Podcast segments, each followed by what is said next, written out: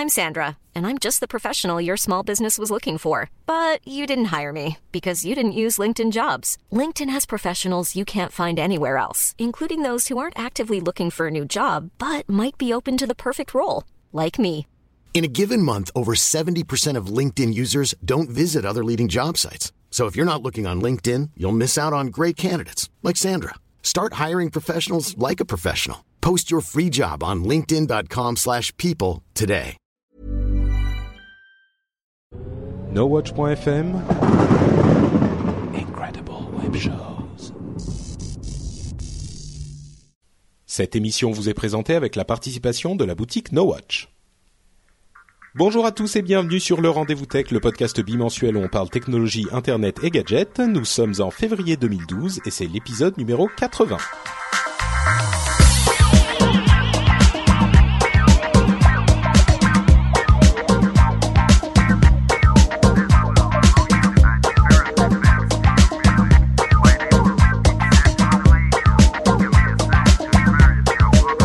Bonjour à tous et bienvenue sur le Rendez-vous Tech, le podcast bimensuel où on parle de toute l'actualité technologique, internet et gadgets d'une manière tellement simple et amusante que même votre maman, elle pourrait écouter l'émission et elle serait contente de l'avoir écoutée. Franchement, il n'y a pas beaucoup d'émissions tech qui peuvent en dire autant et on en est fiers. J'espère que vous allez tous bien. Euh, nous sommes avec deux invités prestigieux, comme toujours, puisque les invités du rendez-vous tech sont toujours prestigieux. Aujourd'hui, on a Jeff, euh, qui n'était pas là la dernière fois, mais qui nous a rejoint pour cet épisode. Tu vas bien, Jeff? Ça va très bien, bonjour à tous. Donc euh, tu es, ah, je je- j'arrive plus à garder, euh, enfin à, à me souvenir euh, avec la, la quantité de voyages tu- que tu fais. Là, t'es à la maison, t'es à, à à Palo Alto, c'est ça? Là, je suis à la maison, euh, à Palo Alto, sous la pluie. On a le- l'hiver le plus sec euh, on record, et donc c'est important pour nous d'avoir de l'eau. Donc on est content d'avoir de l'eau. On est comme Bon. les grenouilles. Très bien, magnifique. Euh, nous, on est content qu'il fasse plus aussi froid qu'il y a une semaine. Donc euh, l'un dans l'autre, ça s'arrange. Il y a aussi un, un- un- une personne qui fait partie de la famille en fait. Euh, c'est Lionel de Techno IT, même si son émission s'est arrêtée malheureusement. On en est toutes tristes, tous tristes. Lui est toujours là. Comment vas-tu, Lionel? Ça va très bien. Ravi de vous retrouver tous et bonjour à la chatroom. Bonjour à la chatroom. Salut, oui, il y a Save My Pod dans la chatroom qui dit Lionel, on veut un retour de Techno IT.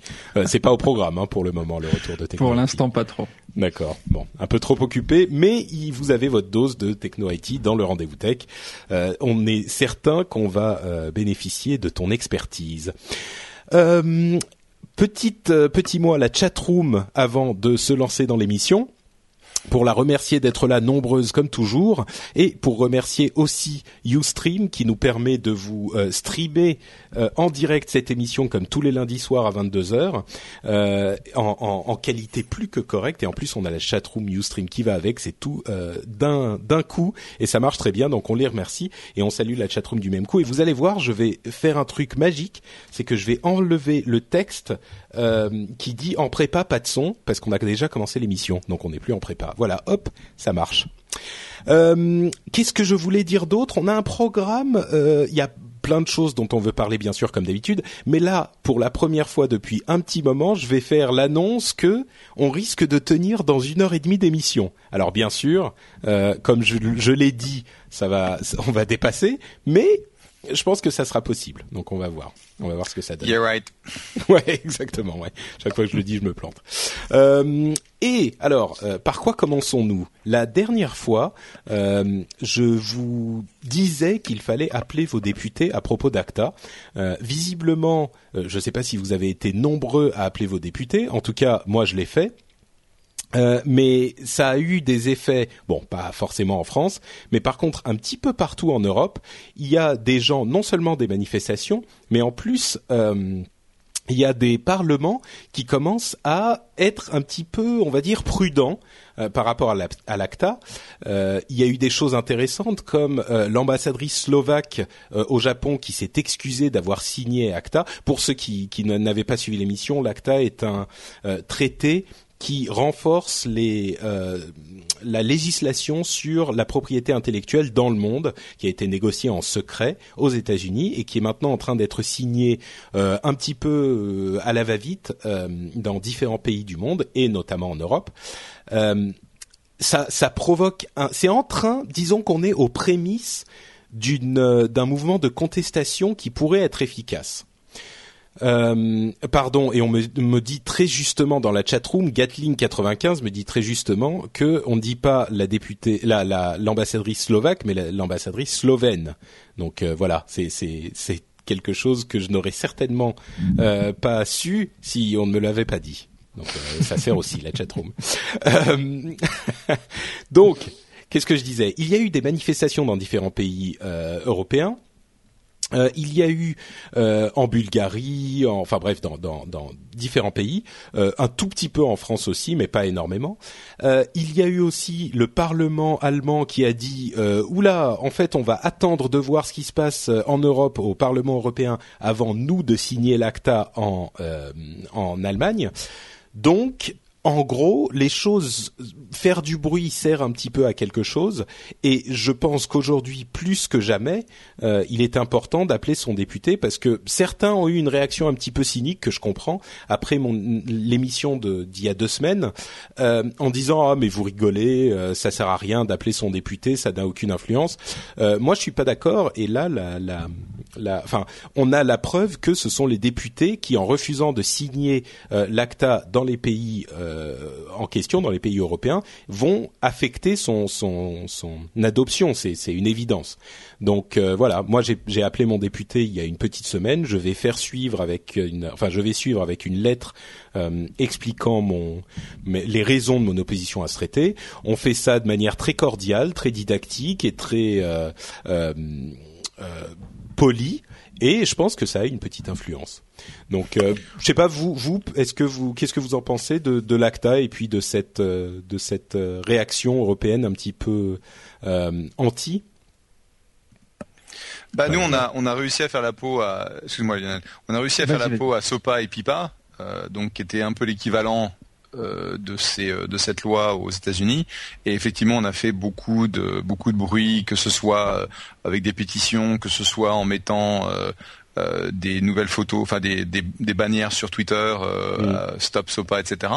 Et parce qu'on a réussi à faire pas mal de bruit, euh, en gros, ça fait ça a fait réaliser au à l'équivalent de nos députés, de nos sénateurs, que bah, la loi était vraiment très mauvaise. Et le problème, c'est que la plupart des politiques ne comprennent rien à rien à, la technologie, à l'implication de ce type de loi. Et quand on les entendait parler euh, de, bah, de Pipa et de Sopa, on se rendait compte que c'était du remâché que les lobbyistes leur avaient mis dans les dans les pattes. Bon, il y a, y a le secteur du lobbying aux États-Unis est extrêmement actif, donc euh, les euh, les fournisseurs de contenu euh, ont payé des des centaines de milliers de dollars des gens pour que ce type de loi passe, et c'était vraiment important qu'il y ait une forte motivation et euh, qu'il y ait beaucoup de gens en fait qui fassent du bruit parce que c'est à cause de ça que les sénateurs et euh, équivalents, les députés, hmm. euh, se réalisent que leur base, leur base en quelque sorte, euh, leur, leur dit c'est des conneries, arrêtez. Bah, c'est ce que je disais en fait. Chez nous, les députés vont pas lire Twitter. Par contre, ils vont comprendre quand on décroche le téléphone. Donc c'est pour ça que moi je disais il faut faut les appeler quoi. Lionel, toi, tu tu, tu penses que j'ai les yeux pleins d'étoiles et que je, je rêve ou Non non non non non. Je pense que la démarche est bonne. bon, il faut Enfin, si on peut, on peut, en effet, s'il y a l'effet de masse, on peut attendre quelque chose de ce genre de, de démarche. Hum, c'est sûr que, en revanche, le fait qu'il y ait, euh, je crois, c'est 100, 000 personnes euh, qui ont défilé en Allemagne au total, hein, dans toutes les villes du pays mhm. euh, de l'Allemagne, qui ont défilé contre euh, l'ACTA, c'était ce week-end, une dizaine de milliers à Paris, plus. Oh, c'est pas une dizaine de milliers à Paris. Pardon, une dizaine de milliers en France, excuse-moi. Et, donc c'était surtout le territoire national en fait. Mm. Euh, et puis euh, et puis cumulé à des réflexions et comme tu dis des appels argumentés euh, qui mettent le doigt là où ça fait mal et là où où les arguments doivent être déployés, ben ça peut être ça peut avoir son effet. Mm. je, je l'ai pas pour être pour être totalement franc. Hein, moi je, je ne l'ai pas encore fait pour pour pour l'ACTA, mais je, l'avais fait pour euh, il y a une petite année pour un autre sujet qui n'a rien à voir avec la techno d'ailleurs, mais c'est une démarche qui me semble être une démarche naturelle et qu'à ses effets, hein, faut pas croire. Hein. Ouais. Bon, bah écoutez, euh, on a la confirmation par euh, trois personnes maintenant, donc ça veut dire que c'est forcément vrai. Euh, il faut appeler son député. Mais Patrick, tu, tu, as eu une conversation avec le député ou tu as, tu as simplement fait un mail ou quand tu dis t'as appelé, tu as fait Non, alors alors bon, je vous explique hein, mon, mon expérience. Ça s'est passé très simplement. J'ai appelé au numéro sur le wiki de la Quadrature du Net. Il y a les numéros de tous les députés. Enfin, c'est très facile à trouver. J'ai appelé un lundi après-midi en sortant du boulot. Euh, j'ai laissé un message sur le répondeur parce que bon, il devait être, euh, il devait pas être là. Euh, et on m'a rappelé le lendemain, euh, c'était son assistante ou une collaboratrice ou euh, ce que c'est, et on a eu une discussion d'une petite vingtaine de minutes. Euh, alors évidemment, bon, à un moment, elle me disait oui, mais l'Adopi, donc ça marche très bien, machin. le but n'était pas de lui expliquer que l'Adopi est une connerie, donc j'ai laissé passer la chose. tu vois, j'ai pas, j'ai simplement axer mon, mon, argumentation sur deux points. D'une part, euh, le, fait que ça a été négocié en secret, et ensuite le fait que ça, ça pourrait être dommageable pour d'autres domaines que euh, le, la, la, protection de euh, de la de la copie privée et expliquer qu'il ne fallait pas tout faire au nom de la protection de la copie privée. Et comme le disait Jeff, je pense vraiment que ces gens-là n'entendent que le son de cloche euh, des ayants droit et des, des, des de la l'industrie de la musique et du cinéma. Donc c'est normal, ils peuvent pas connaître toutes les choses sur tous les domaines. Euh, donc euh, il faut qu'ils soient informés et ça c'est un moyen de les informer. Alors évidemment, j'ai pas parlé à la députée directement, mais euh, mais c'est c'est je pense que si plusieurs personnes 10 15 20 30 personnes appellent l'assistante au bout d'un moment elle va lui en parler. Donc euh, euh, sur le, la chatroom MK Taranis disait dit qu'il est plutôt à droite qu'au centre Patrick. Mon député est de droite. Donc oui tout à fait moi je l'ai appelé. Mais ce je pense que c'était très important je lui ai dit moi, je suis plutôt de tendance droite parce que c'est le cas. Euh, mais sur ce point, je suis euh, complètement pas d'accord avec vous. D'ailleurs, je suis souvent pas d'accord avec. Enfin, le fait qu'on soit à droite ou à gauche ne veut pas dire qu'on est obligé d'être d'accord avec tout ce que dit euh, le, le, le, parti ou le député. Ça n'aurait pas de sens. Et surtout, j'ai été très calme et très didactique, quoi, parce que il faut pas rentrer dans la confrontation. Imaginons même que le député, le député, mon député était de gauche ou du centre ou d'autre chose tu peux pas l'appeler en lui disant ah ouais mais Acta c'est de la merde ou Acta euh, c'est des méchants pour euh, ça fait des trucs méchants contre les gentils euh, qui veulent des médicaments dans les pays développés. Tu vois c'est ça sert à rien de faire ça. Tu, tu n'atteindras pas ton ton ton, ton but. L'idée c'est vraiment d'avoir une conversation polie et, et, et, et, didactique pour faire pour que les gens se rendent compte qu'il y a peut-être un problème. Donc bon voilà c'était ma, ma et je vais je vais suivre avec une euh, une lettre euh, que je vais envoyer pour en remettre une petite couche. Et à partir de là, au moins, je pourrais me dire, même si ça marche pas, j'ai fait ce que je pouvais faire. Je suis pas resté dans ma ma ma famille ou avec mes potes à dire ah ouais euh, c'est vraiment n'importe quoi. Voilà les, les, les politiciens ils font n'importe quoi et c'est de la merde et on peut jamais.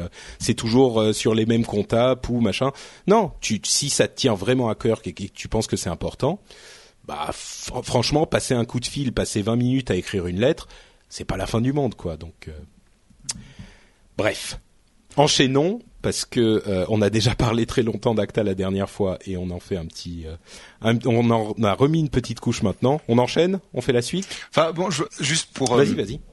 recentrer les choses par rapport à notre expérience de Sopa et Pipa je pense que c'est fondamental de, de, de, prendre acte de ce genre de, de loi qui, qui peuvent avoir d'énormes conséquences parce que une fois qu'elles seront passées, ce sera beaucoup trop tard. Et donc euh, ça a été vraiment quelque chose d'intéressant parce que quand on quand on a commencé à s'activer euh, sur le, le, sujet de Sopa Pipa il y a quelques quelques semaines, euh, il était assez improbable, pour être honnête, qu'il y ait une telle répercussion au niveau de l'internet américain.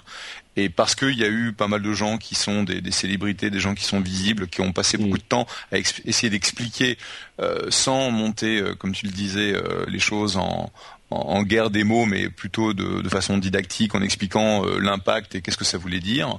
je pense que ça a beaucoup résonné auprès des, des, internautes américains, et c'est pour ça qu'il y a eu une, une répercussion beaucoup plus large que ce à quoi on s'attendait.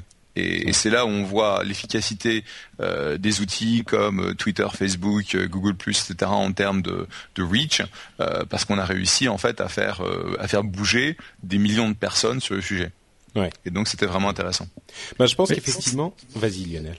Euh, oui, juste euh, pour rebondir sur ce que dit Jeff, euh, c'est un peu ce qui se passe aussi aujourd'hui avec l'ACTA dans une moindre mesure à une échelle peut-être un petit peu plus petite, mais c'est vrai que euh, le but, sans vouloir tomber dans la théorie du complot, euh, qui n'a pas de sens, mais le but, enfin moi j'ai l'impression que c'était quand même de prendre, on va dire, l'opinion publique de court et de faire en sorte que cette cette cette loi, enfin ce qui pourrait devenir une loi, soit euh, votée le plus rapidement possible avec des, ah bah, des négociations préalables qui sont faites en secret. Ouais, sur sur l'ACTA clairement, et c'est même le point le plus le plus outrancier de de cette de ce traité, oui. Voilà, j'aime beaucoup le mot outrancier. bah, moi, il, est, il est de bonne loi.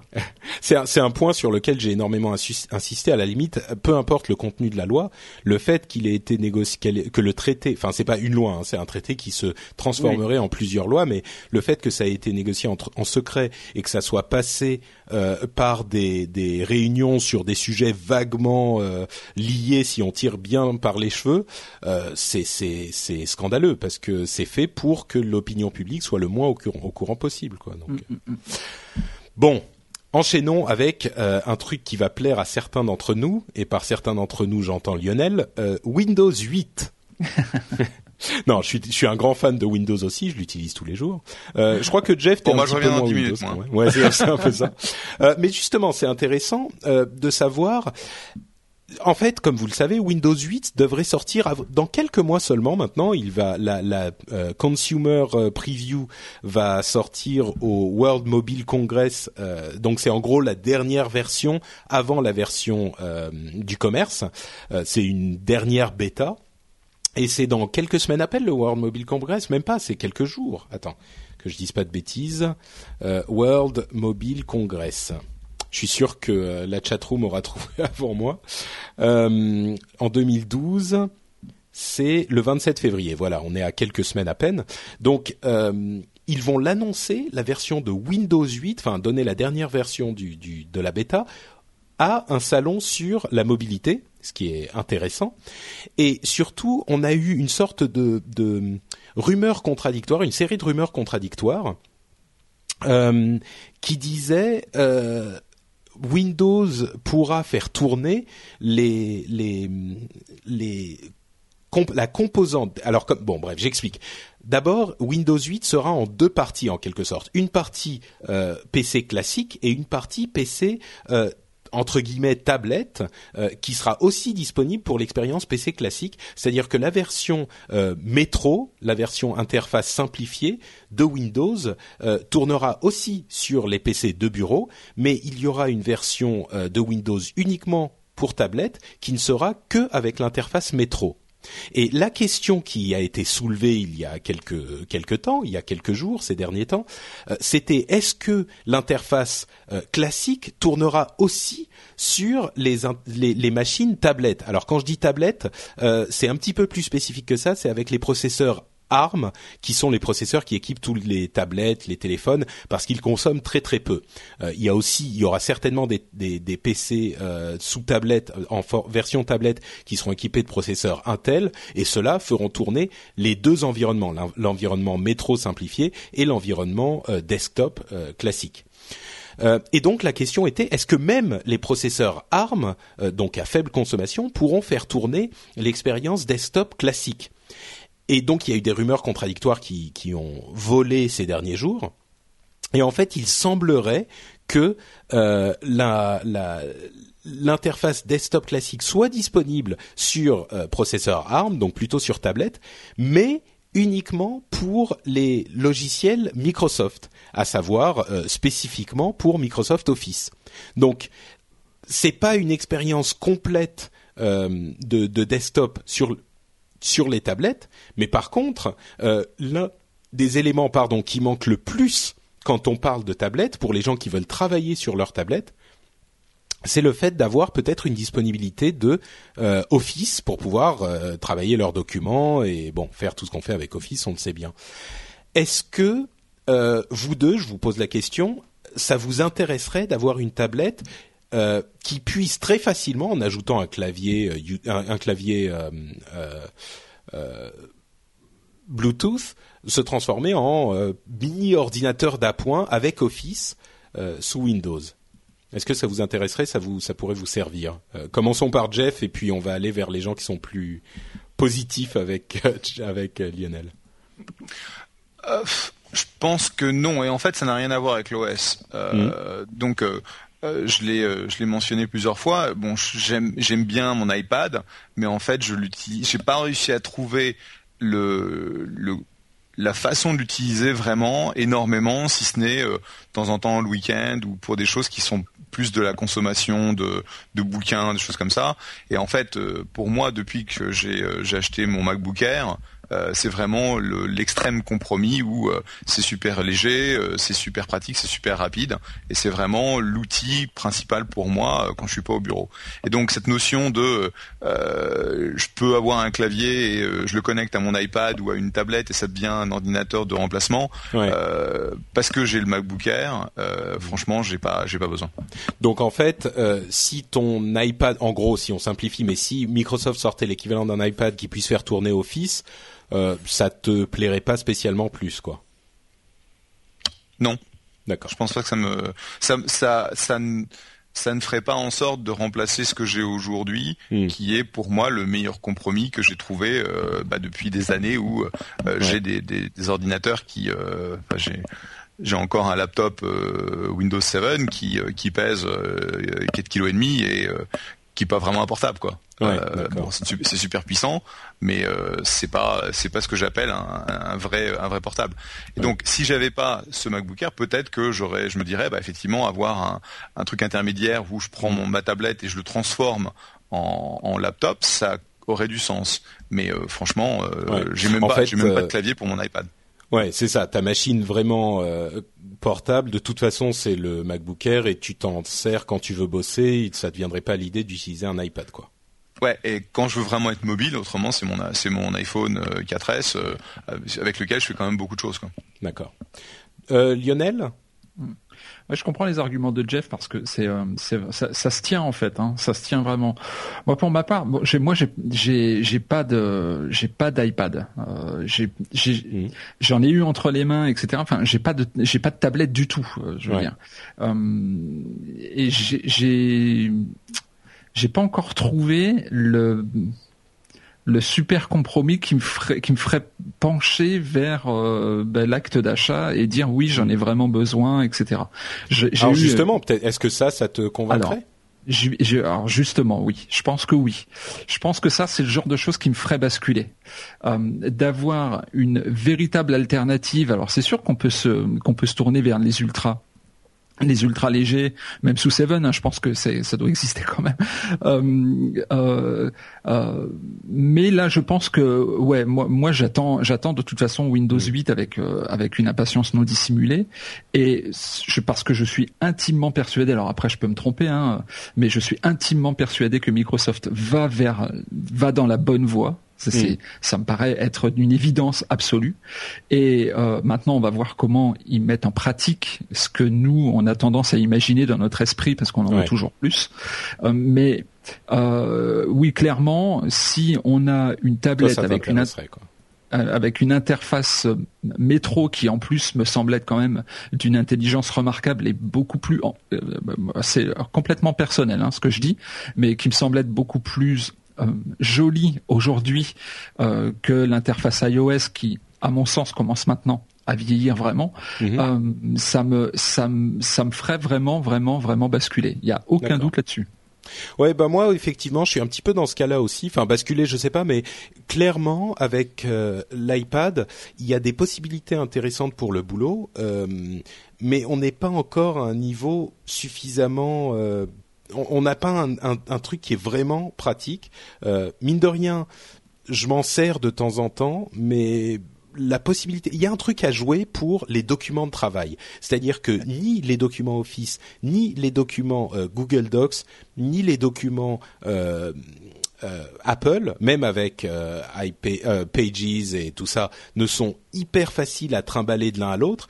Et je pense que la possibilité d'avoir un écosystème uniforme et, cohérent et ininterrompu de la, la partie desktop à la partie tablette avec une tablette Windows 8 c'est il y a un petit marché à prendre. Et on le voit de plus en plus d'entreprises sont en train de euh, d'utiliser des tablettes, euh, de déployer des tablettes. Et bon quand on dit tablette aujourd'hui on dit surtout iPad. Donc de déployer des iPads dans l'entreprise. Et euh, je pense que l'arrivée de Windows 8 et de cette et comment dire, de cette spécialisation dans les tablettes est, un, enjeu stratégique pour Microsoft qui est très intelligent parce que c'est voué à, à, grossir encore plus que ça ne, que ça n'est aujourd'hui quoi. Donc mm. euh, moi je serais clairement intéressé. Euh, je verrai ce que je regarderai ce que ça donne, oui c'est sûr. Surtout euh, que bon, Windows va, va, bénéficier vraisemblablement, en tout cas plutôt Microsoft va bénéficier de son implantation en entreprise, va jouer là-dessus. Bien sûr. Euh, donc euh, bah, la tendance est déjà en train de se de se jouer, de, de se constater. Il y a de plus en plus de sociétés qui se disent bon bah nous on met des iPads partout. Et pourquoi? Parce qu'ils veulent des tablettes. Donc si ils n'ont pas besoin de faire le transfert euh, difficile de Microsoft qu'ils utilisent déjà à l'écosystème Apple, qui en plus n'est pas forcément complètement prévu pour, euh, ça risque d'en de, d'en faire réfléchir certains. Oui. Tout à fait. Je vois beaucoup d'Android hein, qui rentrent en, en, mhm. euh, dans les entreprises aussi. Hein. Il n'y a pas que l'iPad, les des tablettes euh, Samsung notamment, etc. Sous, sous, Android rentrent aussi euh, euh dans, dans, les entreprises. Ouais, vraiment. Parce que bon, déjà le système est un peu plus ouvert, peut-être un petit peu plus facile. Certainement plus facile à gérer pour un pour un ingénieur, enfin un système administrateur. Voilà, voilà. Mm. Et il y a des, il y a, oui, c'est un petit peu plus souple bon, toutes les toutes les questions, hein, que ce soit Windows d'ailleurs, euh, iOS, enfin futur Windows 8, euh, iOS ou Android, euh, toutes les questions relatives à la sécurité de l'entrée des tablettes, etc. Tout ça, ça reste, c'est un chantier, c'est un vaste bordel. Hein. Aujourd'hui, c'est clairement, euh, c'est quand même un chantier énorme sur lequel il va falloir se, enfin, sur lequel l'entreprise doit doit se pencher. Hmm. Mais bon, c'est certain.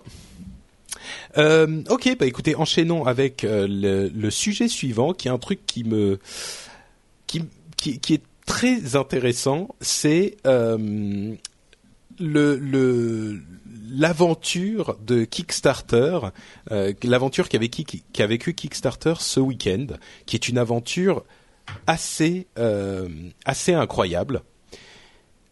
C'est en fait, vous connaissez certainement Kickstarter, c'est ce système qui permet à euh, des, n'importe quel euh, entrepreneur de proposer son projet sur un site web, sur le site web de Kickstarter, et de demander si des gens veulent euh, veulent financer ce projet. Alors ils mettent un but, un goal euh, à, atteindre, par exemple au hasard euh, 100 000 dollars, et ensuite ils diffusent leur euh, annonce et y a les, gens peuvent aller euh, sur Kickstarter et promettre de l'argent. Ah, c'est un petit peu comme My Major Company, mais pour n'importe quel type de, de, projet en fait. Euh, j'imagine que My Major Company, qui finance des groupes, euh, s'est inspiré de ce de, Kickstarter pour euh, pour la musique, pour le domaine de la musique. Eh bien en fait, Kickstarter a connu ce week-end une aventure, enfin une, une maturation absolument incroyable, puisqu'ils ont eu en, en un week-end, même quasiment en même temps, deux. Ah, je dis le week-end en fait, c'était la semaine dernière entre euh, mercredi et jeudi. Euh, ils ont eu deux projets qui sont arrivés à plus de 1 million de dollars en 24 heures. Euh, c'était le Elevation Dock, qui est un dock pour iPhone, qui est visiblement merveilleux, humble. moi, j'avoue que j'ai même pas, enfin, c'est pas le genre de truc qui me qui me passionne particulièrement, donc j'ai pas spécialement regardé. et d'un autre côté, il y a le, euh, projet de euh, Double Fine, qui était une société de, production de jeux vidéo euh, d'un monsieur qui s'appelle Tim Schafer, qui est très connu dans le milieu, qui, a, voulu financer son nouveau projet par Kickstarter, alors que c'est un développeur classique, hein, il, il développe depuis longtemps, il est connu, il a sa société, etc. eh bien, ces deux projets donc se sont retrouvés à 1 million euh, en 24 heures, ce qui est euh, tout à fait, enfin, je vais pas dire invraisemblable, mais c'est un événement parce que d'une part, c'est beaucoup plus que ce qu'ils avaient demandé, euh, 75 000 75 000 dollars pour le Elevation Dock et je crois 400 000, oui c'est ça pour euh, pour Double Fine c'était une, une, sorte de tout le monde sur euh, Twitter regardait euh, est-ce que on voyait une sorte de enfin la somme totale qui augmentait quasiment en temps réel. Il y a eu un article euh, très émouvant écrit quelques jours plus tard par Yancy Strickler que je dise pas de j'écorche pas son nom sur le blog Kickstarter où il montrait que toute la société était en train de de rafraîchir chaque seconde la page pour voir s'ils atteindraient les le million en 24 heures. Euh, mais au-delà de ça, et là je suis sûr que Jeff pourra nous en parler avec beaucoup de euh, d'intelligence, c'est un petit peu en train de, redéfinir la manière dont on peut euh, fonder, enfin financer un projet dans la Silicon Valley. parce que bon, pour pour les gens qui ne le savent pas, tu es venture capitaliste, donc capital risqueur mm-hmm. dans la Silicon Valley. Euh, tu pourras d'ailleurs nous parler un petit peu plus tard des, euh, de, de, du troisième fonds que tu as euh, levé pour ton, ton fonds SoftTech VC. Mais mhm. comment tu le comprends, toi, ce, ce phénomène Kickstarter et comment tu l'appréhendes? Bah, En fait, Kickstarter, qui est la, la, la, boîte qui a eu le plus de succès récemment pour ce type de, de financement, mais on en a plein, plein d'autres. Hein. On a Fundly, on a... en fait, quatre ou cinq boîtes qui se sont euh, lancées à peu près au même moment. Et je pense que le gros avantage de Kickstarter, c'est que ça permet à des gens euh, qui n'ont pas besoin de lever beaucoup d'argent pour lancer euh, leur bah, une start-up ou pour financer quelque chose de local, c'est un, super moyen de lever, bah, tu vois, quelques milliers de dollars, quelques dizaines de milliers, quand tu as des projets d'envergure, euh, comme c'est le cas ici, lever euh, un ou deux millions. Et donc, c'est pas du tout en compétition avec ce que nous on fait, puisque mm. les capitaux risqueurs vont vont venir financer des projets euh, qui ont des types très très spécifiques, qui ont surtout la capacité de de, de venir, bah tu vois, le prochain Facebook, le prochain Twitter, le prochain le, le c'est pas la même échelle, startup favorite, c'est pas la même échelle et c'est pas les mêmes ambitions. C'est-à-dire que pour moi, quand je vais regarder une entreprise et que je vais mettre de l'argent euh, dans le premier tour de financement, c'est que je pense que la boîte peut valoir un jour euh, 10 fois plus, 20 fois plus, 100 fois plus que ce que que la valeur à laquelle moi j'ai euh, j'ai participé. Alors que euh, des projets de type Kickstarter, ça peut très bien être bah voilà, je vais faire ça, je vais lancer un film parce que c'est sur un sujet très important pour moi et euh, est-ce que je vais recevoir mon argent ou pas? En gros, je m'en fous, c'est presque ma ma volonté que de supporter cette cause. Et donc Kickstarter pour ça, et les autres euh, boîtes ou projets de, ce type euh, sont vraiment sont vraiment bien, sont vraiment essentiels parce qu'ils utilisent euh, l'efficacité de l'acquisition d'utilisateurs et de, de transfert du message que qu'offrent Internet et les réseaux sociaux avec un, un, environnement qui est vraiment très bien foutu. Donc pour moi, c'est c'est vraiment un super développement. Et pour la petite histoire, j'ai complètement ignoré Kickstarter quand ils se sont lancés il y a 4 ans. Mhm. Et c'est vrai que c'était une bêtise. Donc tu aurais pu investir en fait dans Kickstarter et tu l'as pas fait. Euh, on, m'avait dit tiens il y a ce mec euh, parce que le, le, le, Gus le fondateur est euh, vraiment un très sympa et deux super smart mm. et j'ai complètement ignoré le truc en disant qu'il c'est que ce machin et ça fait partie de la liste de mon anti-portfolio donc la, la, la, liste des boîtes sur lesquelles j'ai passé en disant ça n'a rien à voir c'est des conneries et voilà quoi. D'accord. Ça arrive. Lionel toi ça te ça t'interpelle Kickstarter? Oh oui, ça, bah, le principe m'interpelle, le résultat aussi d'ailleurs, euh, qui, me semble être moi très impressionnant, même si j'ai pas beaucoup de de points de comparaison avec ce qui peut se faire par ailleurs. Donc bon, j'aurais pas énormément de choses très très intelligentes euh, à, rajouter à ce que vient de dire Jeff. Donc euh, donc tu vas te taire en fait. oui, c'est ça. Mais je, je voulais juste poser une question à Jeff à propos de son activité, si c'est possible de faire une petite parenthèse. c'est euh, Jeff, tu, apportes des fonds, mais est-ce que tu apportes une expertise aussi, euh, euh, des conseils ou autre, ou, c'est juste une notion de capital que tu apportes aux entreprises qui souhaitent démarrer et qui vont démarrer grâce notamment aux fonds que tu leur apportes?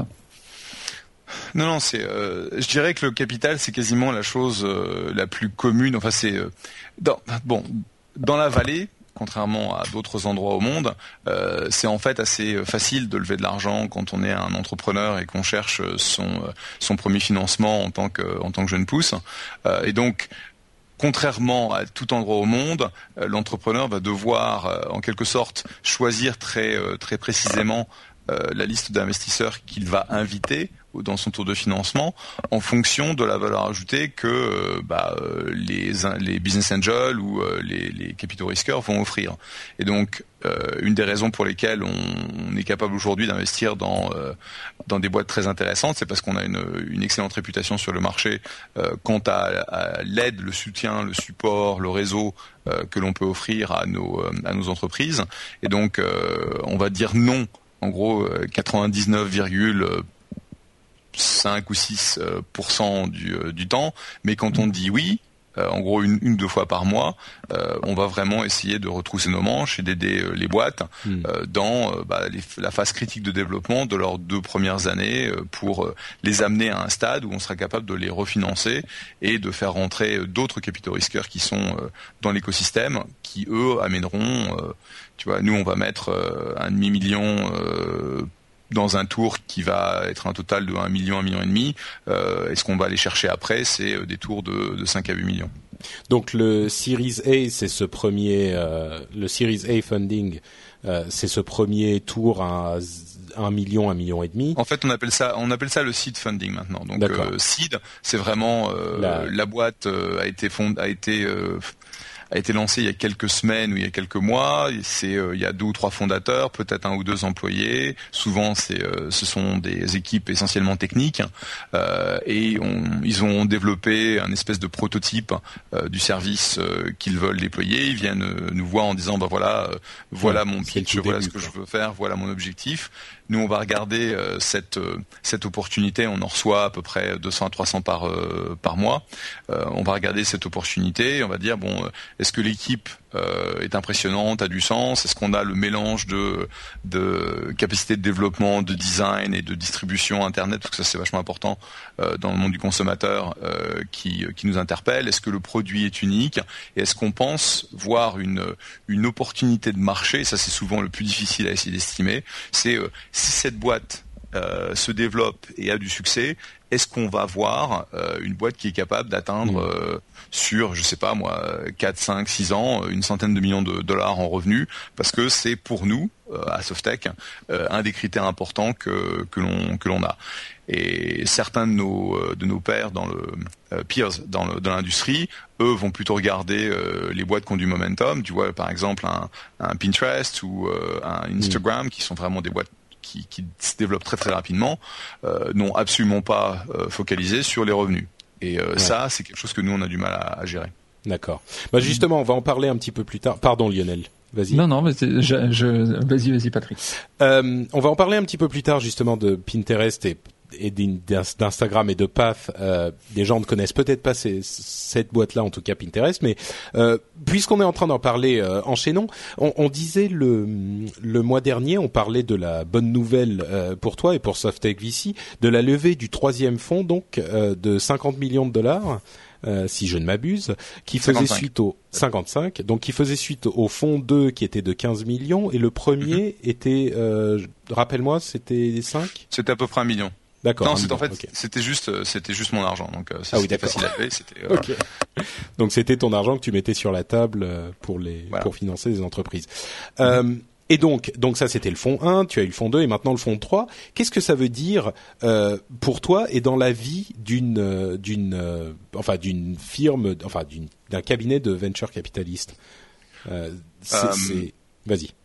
Bah déjà, ça soulage parce que ce, qu'il faut, ce que je dis souvent en rigolant à moitié, c'est que euh, quand on voit des entrepreneurs qui euh, qui se plaignent que c'est difficile de lever de l'argent auprès de, de, capitaux risqueurs, ce qui est complètement vrai.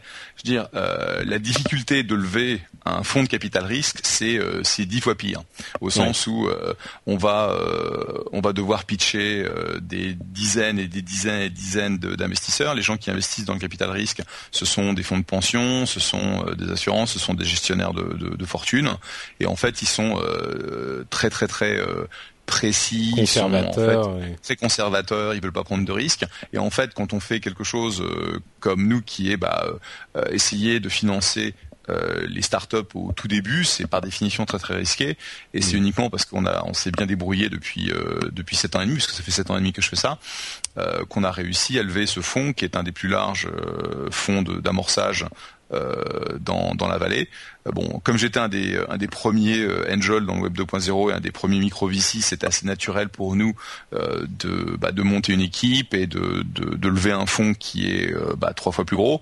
Pourquoi? Parce qu'en gros, on a, on a établi en quelque sorte le modèle de d'investissement à la, au tout début. Donc, on fait à peu près 60 investissements par, par fonds.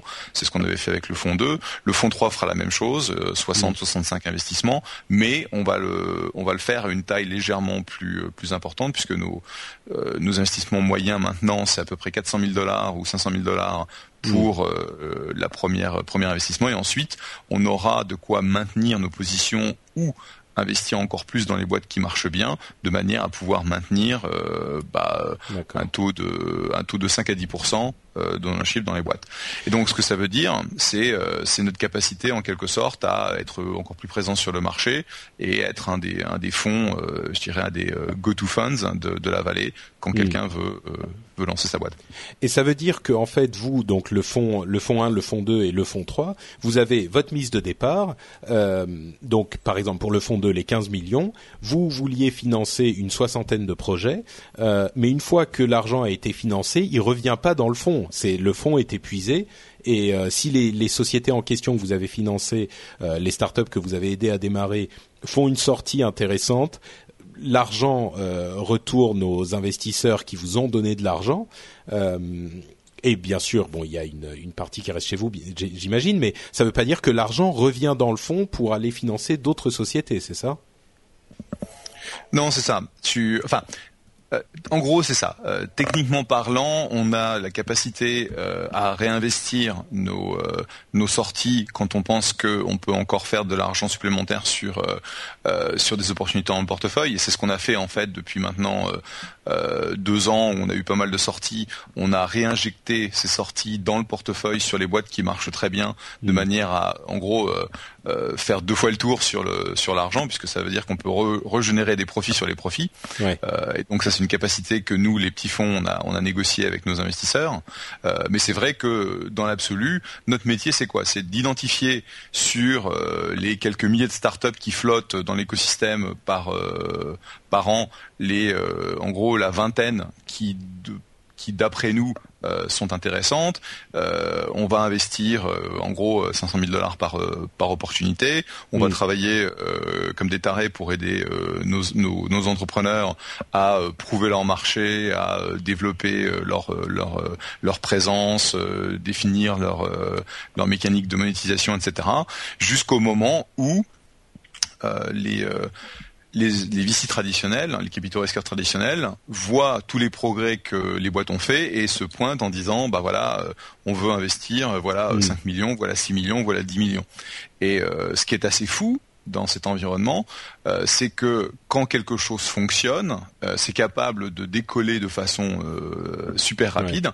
le meilleur exemple que j'ai, c'est une boîte américaine qui s'appelle fab.com, fab.com. C'est un, site de flash sales un peu, bah, c'est un peu comme vente privée, hein, mais c'est avec un côté plus hedgy.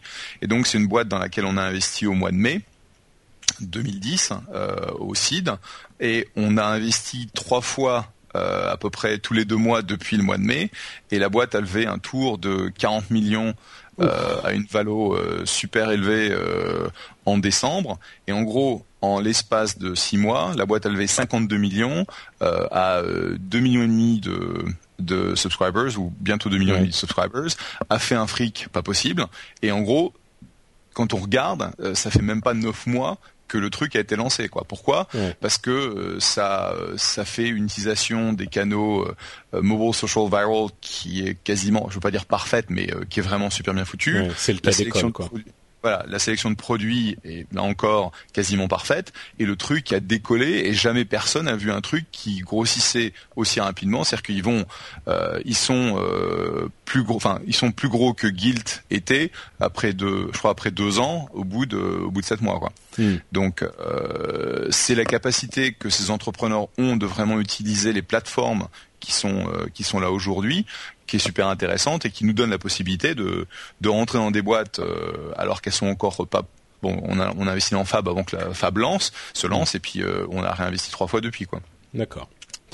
Et euh, Jeff, quand tu dis quand tu dis qu'une société fonctionne pour vous, pour c'est quoi Qu'est-ce que tu mets derrière le, terme fonctionner? C'est quoi? C'est en termes de chiffre d'affaires? C'est ce que ce sont des sociétés qui quand même ont parfois du mal à engranger des profits et du mais des vrais profits quoi du cash euh, et de la plus-value sur euh, sur tous les investissements qu'ils sont obligés de faire en, frais de fonctionnement éventuellement en frais de personnel ou que sais-je.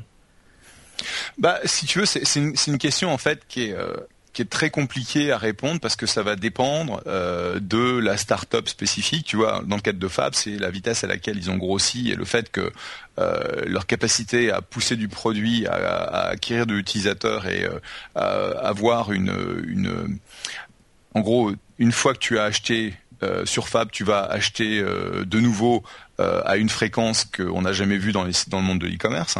Et donc c'est pour ça que bah, ils ont une valo qui est complètement, euh, qui est sans commune mesure avec une boîte qui a même pas un an.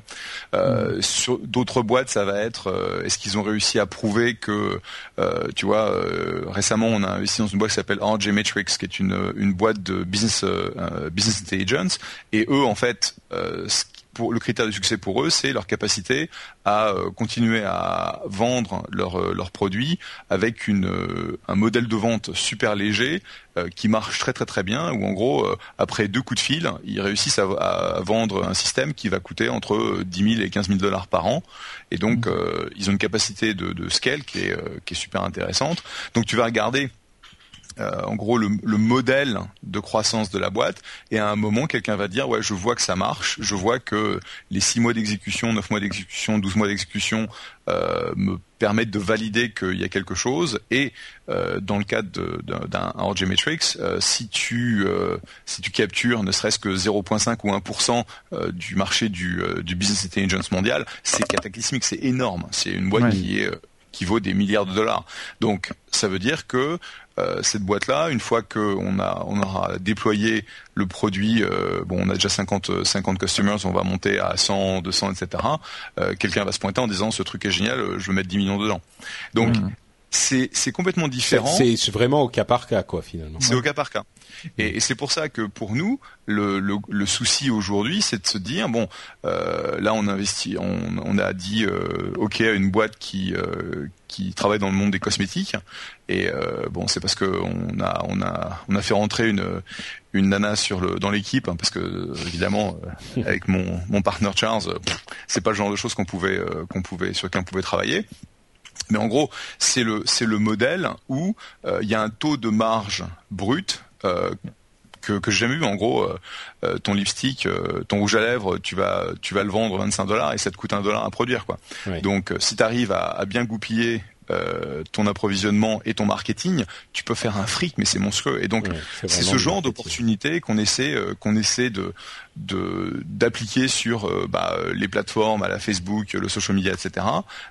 d'une façon qui est qui n'a pas forcément été développé à ce jour par les, euh, les, marques traditionnelles et voir un peu comment on peut développer des modèles de business euh, sur la souscription, souscription, replenishment, etc. qui est euh, qui est assez intéressant. Et donc là, la nouveauté pour nous, c'est le marketing et c'est le business model. Et c'est quelque chose qui est très très rare.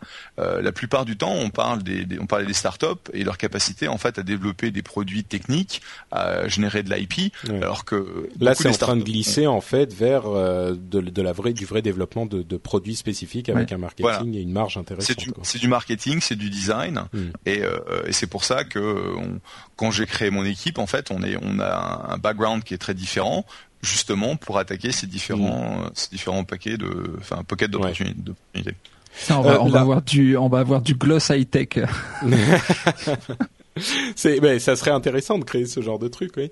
Euh, la, la chatroom discute depuis tout à l'heure un petit peu de la situation en France et c'est vrai que euh, en France, bon, moi je suis un petit peu loin de, du monde des, des, des, des startups, des, des vrais en tout cas, et c'est vrai que pour nous, quand on pense euh, financement pour démarrer, on pense tout de suite aux banques. Et en l'occurrence, je t'ai pas entendu prononcer le, mot banque une seule fois. D'une mm. part, est-ce que les banques jouent un rôle dans cet écosystème? Et d'autre part, est-ce que la situation en France est comparable ou est-ce que ça n'a rien à voir? Non, tu parles pas des banques parce que de toute façon, euh, les, banques par définition ne prennent pas de risques. Euh, c'est-à-dire mm. qu'ils vont essayer de te prêter de l'argent quand t'en as pas besoin. Et euh, non, c'est vrai, c'est par définition. Et donc les banques sont là, si tu veux, en, soutien de nos efforts. SVB, Silicon Valley Bank, est une des, des boîtes les plus présentes dans l'écosystème de la vallée, mais c'est pas à eux que tu vas aller chercher le capital risque, parce que par définition, c'est pas du tout un risque que eux savent gérer Bien sûr. Et euh, je dirais que la situation en France et je connais pas super bien la, situation en France parce que je n'investis absolument pas en Europe. Hein, euh, c'est que euh, bon, un, il y a, un souci majeur, c'est que le capital risque américain va avoir comme investisseurs les grands fonds de pension, les, les endowments mmh. des universités, et donc toute cette partie de l'écosystème financier qui n'existe pas en Europe, puisque par définition, euh, la retraite par répartition fait qu'il n'y a pas de grands fonds de pension en, Europe. Et donc, euh, aujourd'hui, un des soucis du capital risque français, c'est qu'il y a très peu de gens qui investissent dans les fonds. Euh, récemment, il y a une, une, en fait une catastrophe, c'est que les, les assurances, qui étaient euh, un, des, un des rares euh, bailleurs de fonds, ne peut plus, d'après ce que j'ai compris, investir dans les fonds de, capitaux, de capital risque, ou alors il y a des, il y a des grosses limitations. Ce qui fait légalement, tu veux dire les, les... légalement, ouais, c'est-à-dire qu'ils ont, ils peuvent plus investir dans cette classe. Et donc, ça veut dire qu'aujourd'hui, si tu es un, un fonds de capital risque français, il faut que tu ailles chez les Anglais, chez les Allemands, chez les Américains hmm. pour trouver de l'argent, quoi. Et c'est extrêmement dur parce que le problème de, de, l'écosystème euh, européen, c'est comme il n'y a pas énormément de d'acquéreurs en Europe ou de grands de grands acquéreurs en Europe, la sortie des boîtes technologiques, en gros, c'est soit euh, les marchés publics européens, soit c'est une acquisition par un grand par un grand, un grand acteur américain euh, ou ou japonais, chinois, etc. et de fait, ça devient plus difficile. Donc, ça veut dire que les les le, les sorties sont pas là, donc les taux de retour sont pas là, donc la performance du fonds de capital euh, risque euh, moyen européen est catastrophique. Et donc, euh, en gros, il n'y a pas grand monde pour pour investir. Et donc aujourd'hui, pour les startups, le, le, financement même, les investissements dans les capi dans les fonds de capital risque en Europe ou en France en tout cas, ne sont même pas là parce que les retours sont pas suffisants, quoi. Voilà. Et donc le souci pour l'entrepreneur euh, européen euh, qui soit basé à Londres, à, Berlin ou à, Paris, c'est de trouver en fait son, son euh, le soutien qu'il peut avoir au niveau amorçage en local. Dès qu'ils ont un peu de traction, ils vont pitcher les quatre ou cinq acteurs européens, les fonds de capital risque européens qui sont connus en fait par les Américains, parce que à un moment ou à un autre, il y aura forcément un financement des Américains qui sera nécessaire si on veut créer une boîte avec une aspiration globale. Et en fait, c'est ça le souci que moi je vois par rapport aux entrepreneurs européens, c'est que souvent ils vont avoir une ambition qui va être locale. Donc, euh, bah, je suis français, je vais construire ma plateforme en France et euh, mon objectif c'est d'être le numéro un français. Bon, si t'es euh, si t'es Jacques-Antoine Grandjean ou si t'es Xavier Niel, tu peux construire une boîte qui vaut des des milliards de dollars en faisant ça, mais pour le gus moyen, ça suffit pas. Et donc, pour moi, ce qui ce qui m'intéresse, c'est de trouver des gens qui ont des ambitions global au niveau européen, parce que si on construit euh, une belle start-up qui euh, couvre la, totalité de l'Europe, c'est une boîte qui peut faire des centaines de millions de, revenus mm. euh, une fois que la pénétration multimarché a été atteinte. Ouais, d'accord. Intéressant, effectivement. Ça serait un sujet sur lequel on pourrait passer beaucoup beaucoup plus de temps, mais malheureusement, même en podcast, on est un tout petit peu limité parfois. Euh... Parce que tu vois, en, en, plus, ce qui est marrant, c'est que on voit la différence de mentalité entre les différents. I'm Sandra, and I'm just the professional your small business was looking for, but you didn't hire me because you didn't use LinkedIn Jobs. LinkedIn has professionals you can't find anywhere else, including those who aren't actively looking for a new job but might be open to the perfect role, like me. In a given month, over 70% of LinkedIn users don't visit other leading job sites. So if you're not looking on LinkedIn, you'll miss out on great candidates like Sandra. Start hiring professionals like a professional. Post your free job on linkedin.com/people today. Bah, là, en l'occurrence, entre l'Europe et les États-Unis, on, on, on, voit que clairement, sans vouloir euh, faire de jeu de mots par rapport à l'actualité, euh, la civilisation est un peu un peu différente. Quoi. On n'est vraiment pas du tout sur la même longueur d'onde sur certains sujets. C'est très très intéressant. Euh, Jérôme dit effectivement dans la chatroom encore euh, encore une fois, il dit une autre énorme différence entre une banque et un capital risqueur euh, et un investisseur, c'est que la banque elle va te prêter de l'argent pour monter ton projet. Par contre, c'est un prêt, donc il va falloir que tu les rendes avec intérêt évidemment. Le capital risqueur, par contre, il te passe de l'argent. Si tu marches, bah c'est super et il va récupérer sa, sa mise et beaucoup plus, espérons. Mais par contre, si tu te plantes, ben il perd ses sous. Et j'imagine que ça t'arrive régulièrement, euh, Jeff, euh, de d'avoir des boîtes qui malheureusement ne tiennent pas la route et euh, les sous sont perdus, quoi. Ah oui, et on a. Et de toute façon, c'est la, c'est la règle du jeu. C'est la règle du jeu et c'est pour ça que nous on est on est complètement alignés avec nos fondateurs. Bon, on prend on prend une partie de la boîte euh, pour, pour pour ce risque, c'est-à-dire que quand on va investir un million, un million et demi euh, dans le premier tour, on va prendre euh, entre 20 à peu près 20% de la boîte, 25, 25% de la boîte, ce qui est pas ce qui est pas négligeable, mais euh, sans sans cette sans cet apport de fonds, il n'y a pas de boîte quoi. Et donc euh, être voué à l'échec, accepter l'échec, c'est quelque chose qu'on vit euh, au jour le jour. Et on a, j'ai cramé des, des millions et des millions et des millions dans des boîtes qui euh, qui n'ont pas fonctionné. J'ai perdu des centaines de milliers de dollars de mon argent à moi dans ces dans ces affaires-là. Et de toute mm. façon, c'est le c'est le business. Hein. Il faut être capable, faut être capable de gérer l'échec.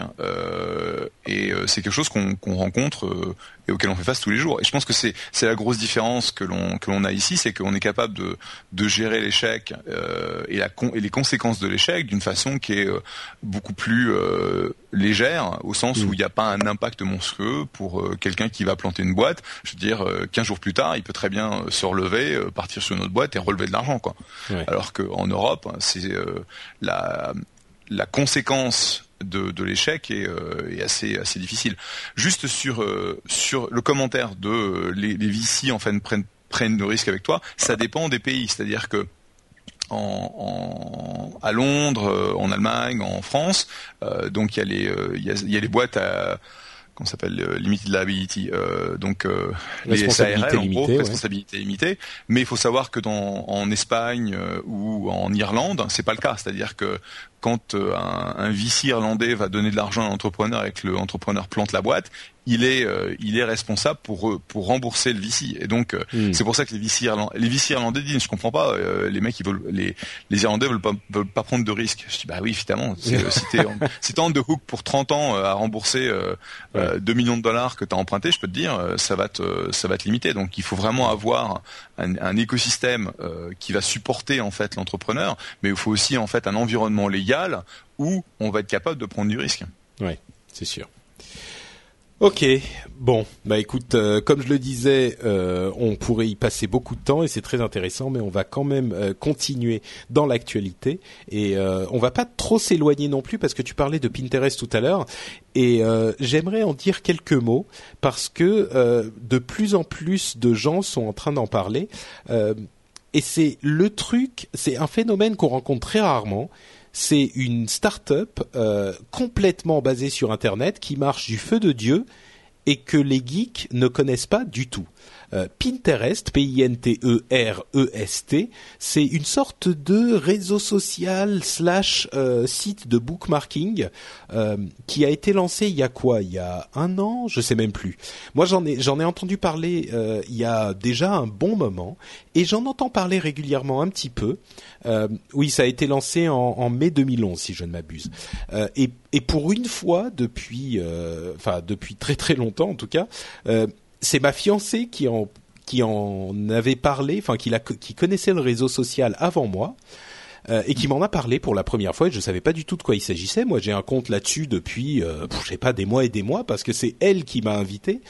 Euh, et on devait être, euh, je sais pas, peut-être trois, quatre, genre Véronica Belmont, moi et je sais pas si Jeff t'étais déjà sur Pinterest, mais il y avait quelques personnes. Ouais, pardon?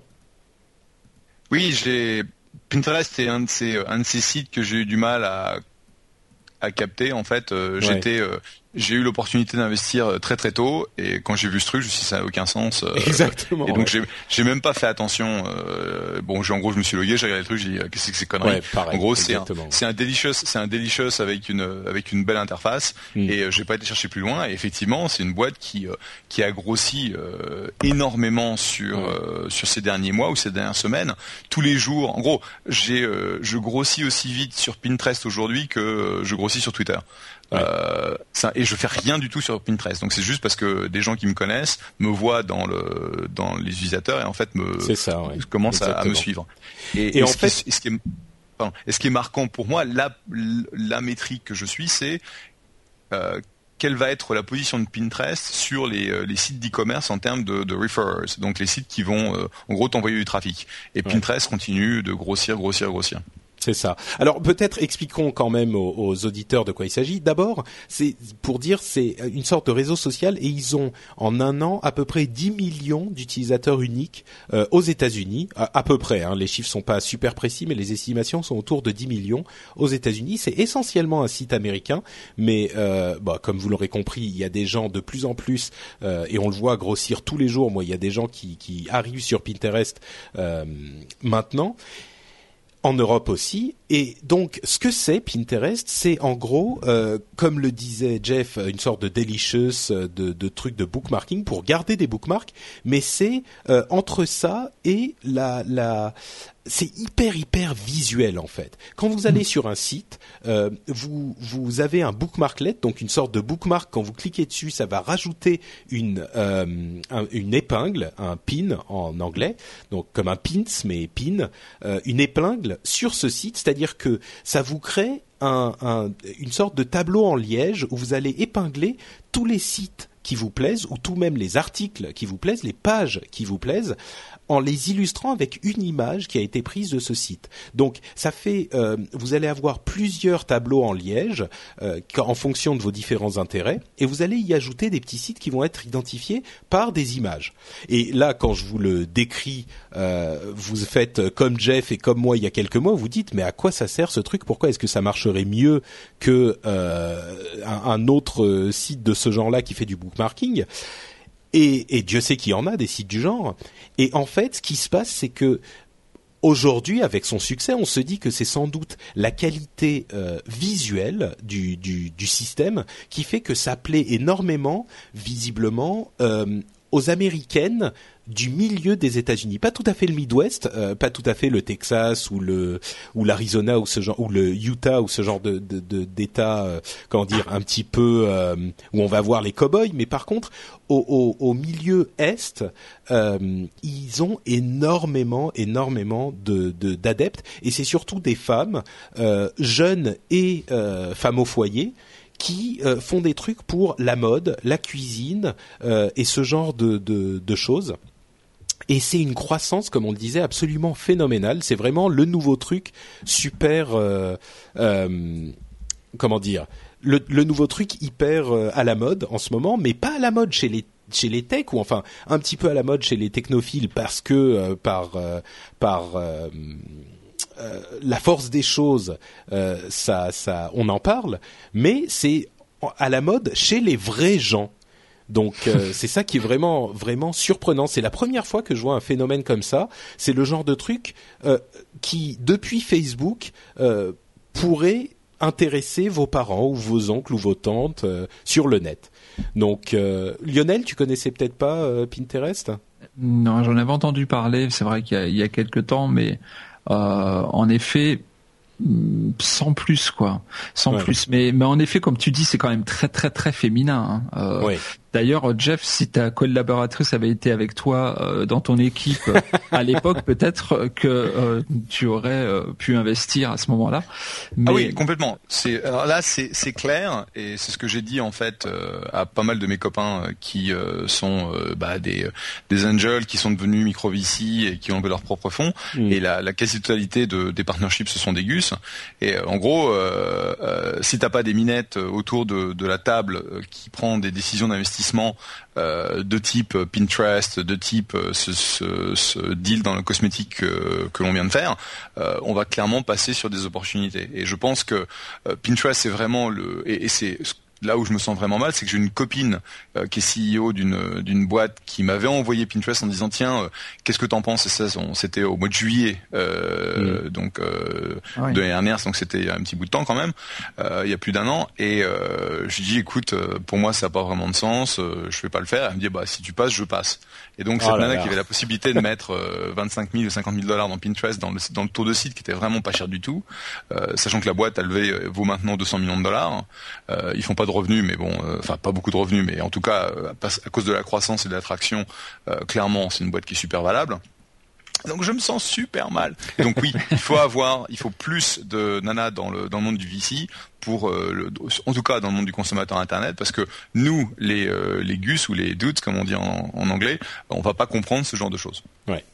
Bon, en tout cas, euh, voilà, je voulais juste mentionner le nom de Pinterest parce que il est dans le dans le background euh, dans les réseaux sociaux euh, que je connais depuis des mois et des mois. Et là c'est carrément plus possible d'ignorer Pinterest quoi. C'est devenu une force énorme dans l'industrie du tech.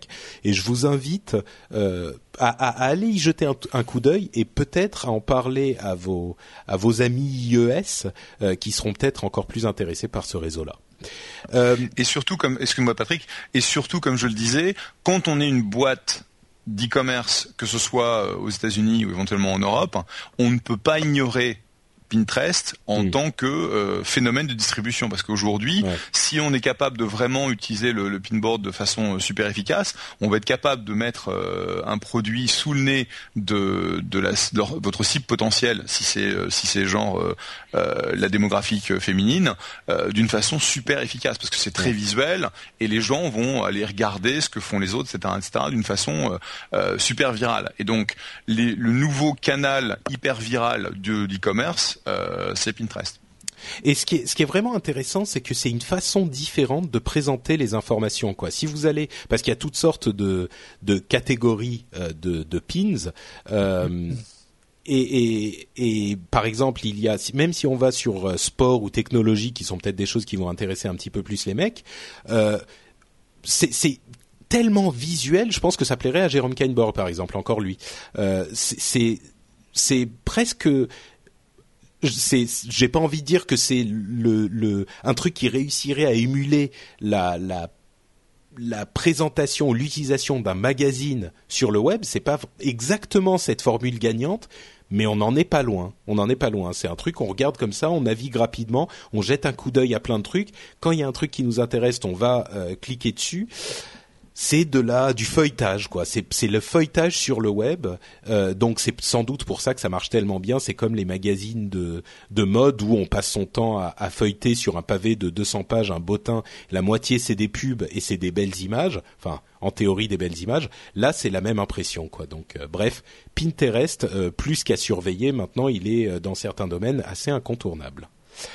Euh, et on va continuer donc euh, l'avant-dernier sujet et principal euh, dans les sujets principaux de l'émission, Path et Instagram, en tout cas principalement Path, qui fait scandale. On vous en avait parlé il y a quelque temps, ou en tout cas reparlé de Path, ce réseau social un petit peu privé qui, qui a été relancé avec une nouvelle interface il y a quelques peut-être deux ou trois mois de ça et qui a refait parler de lui alors qu'on l'avait déjà un petit peu enterré.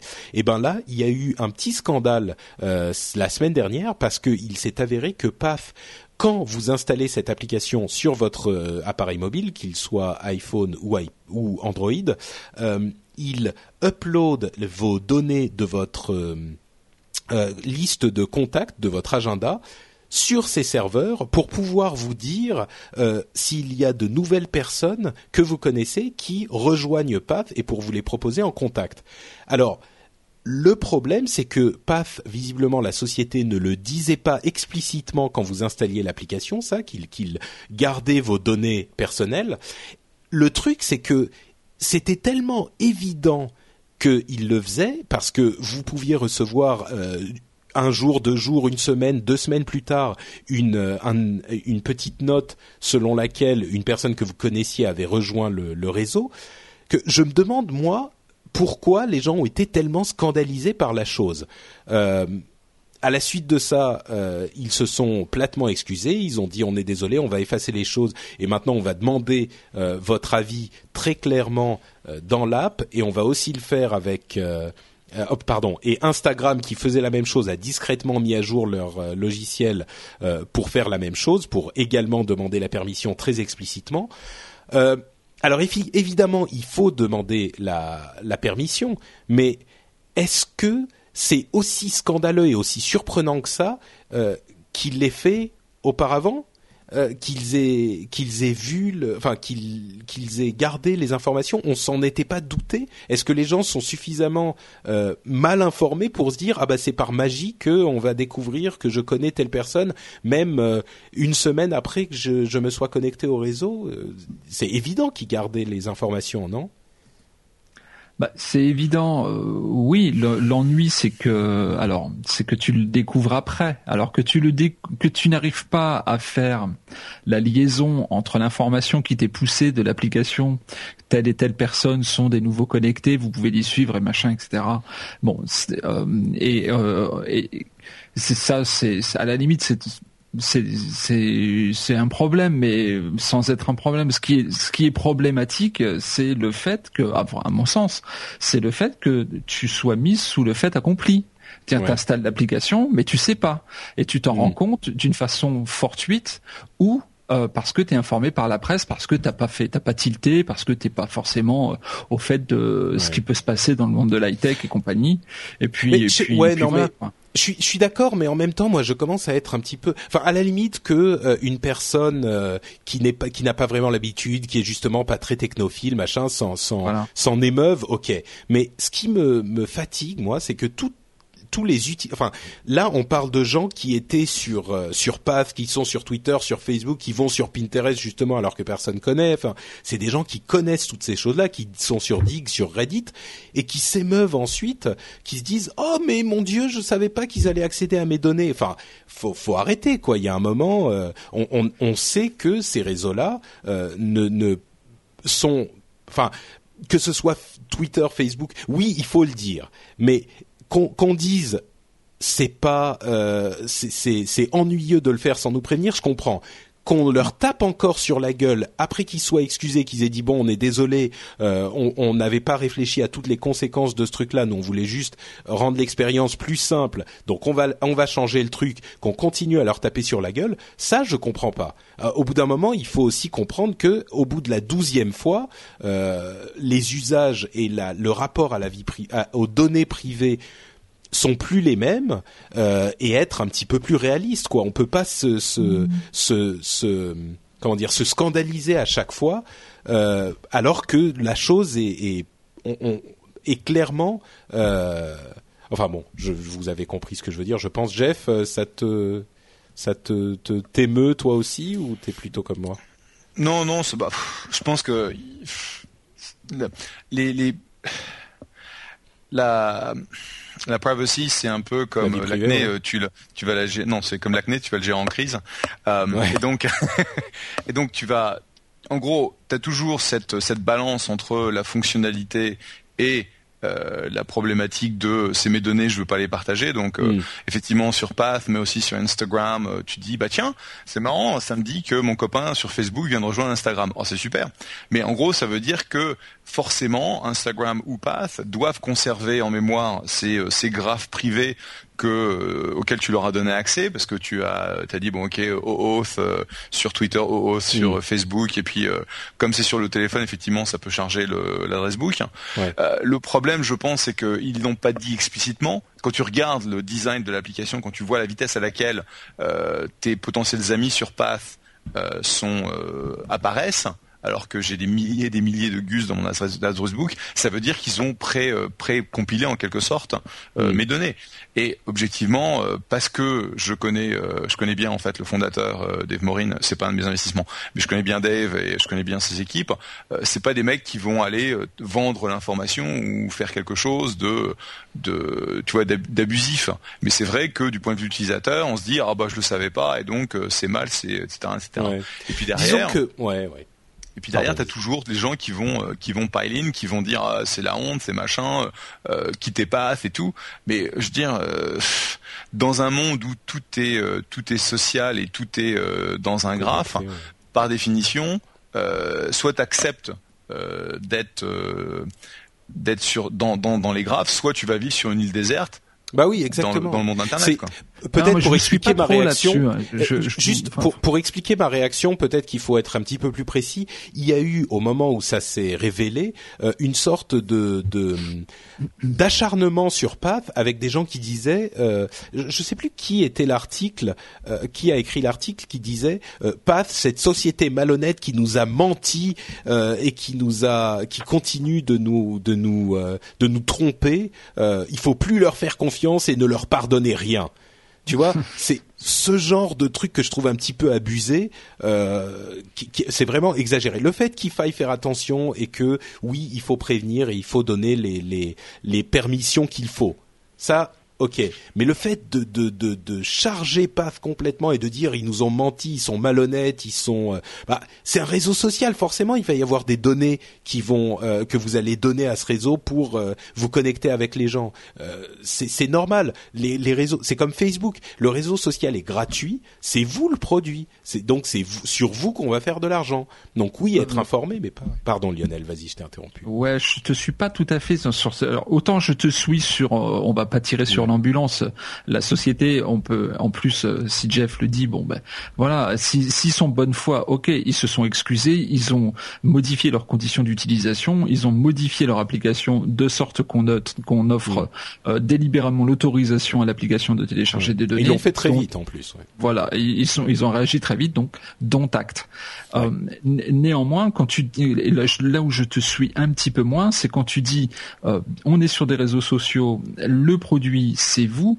Là, en l'occurrence, c'est pas tout à fait le cas quand même, parce que moi, je suis pas sur Pass, pas du tout, comme je ne suis pas sur Facebook, parce que le cas s'est produit il y a un an ou deux, je sais plus, sur Facebook également. Euh, et je n'ai pas. Il faut comprendre. Et tu veux dire que tu es affecté par les. Oui, je comprends. C'est-à-dire que moi, j'ai ton numéro de téléphone.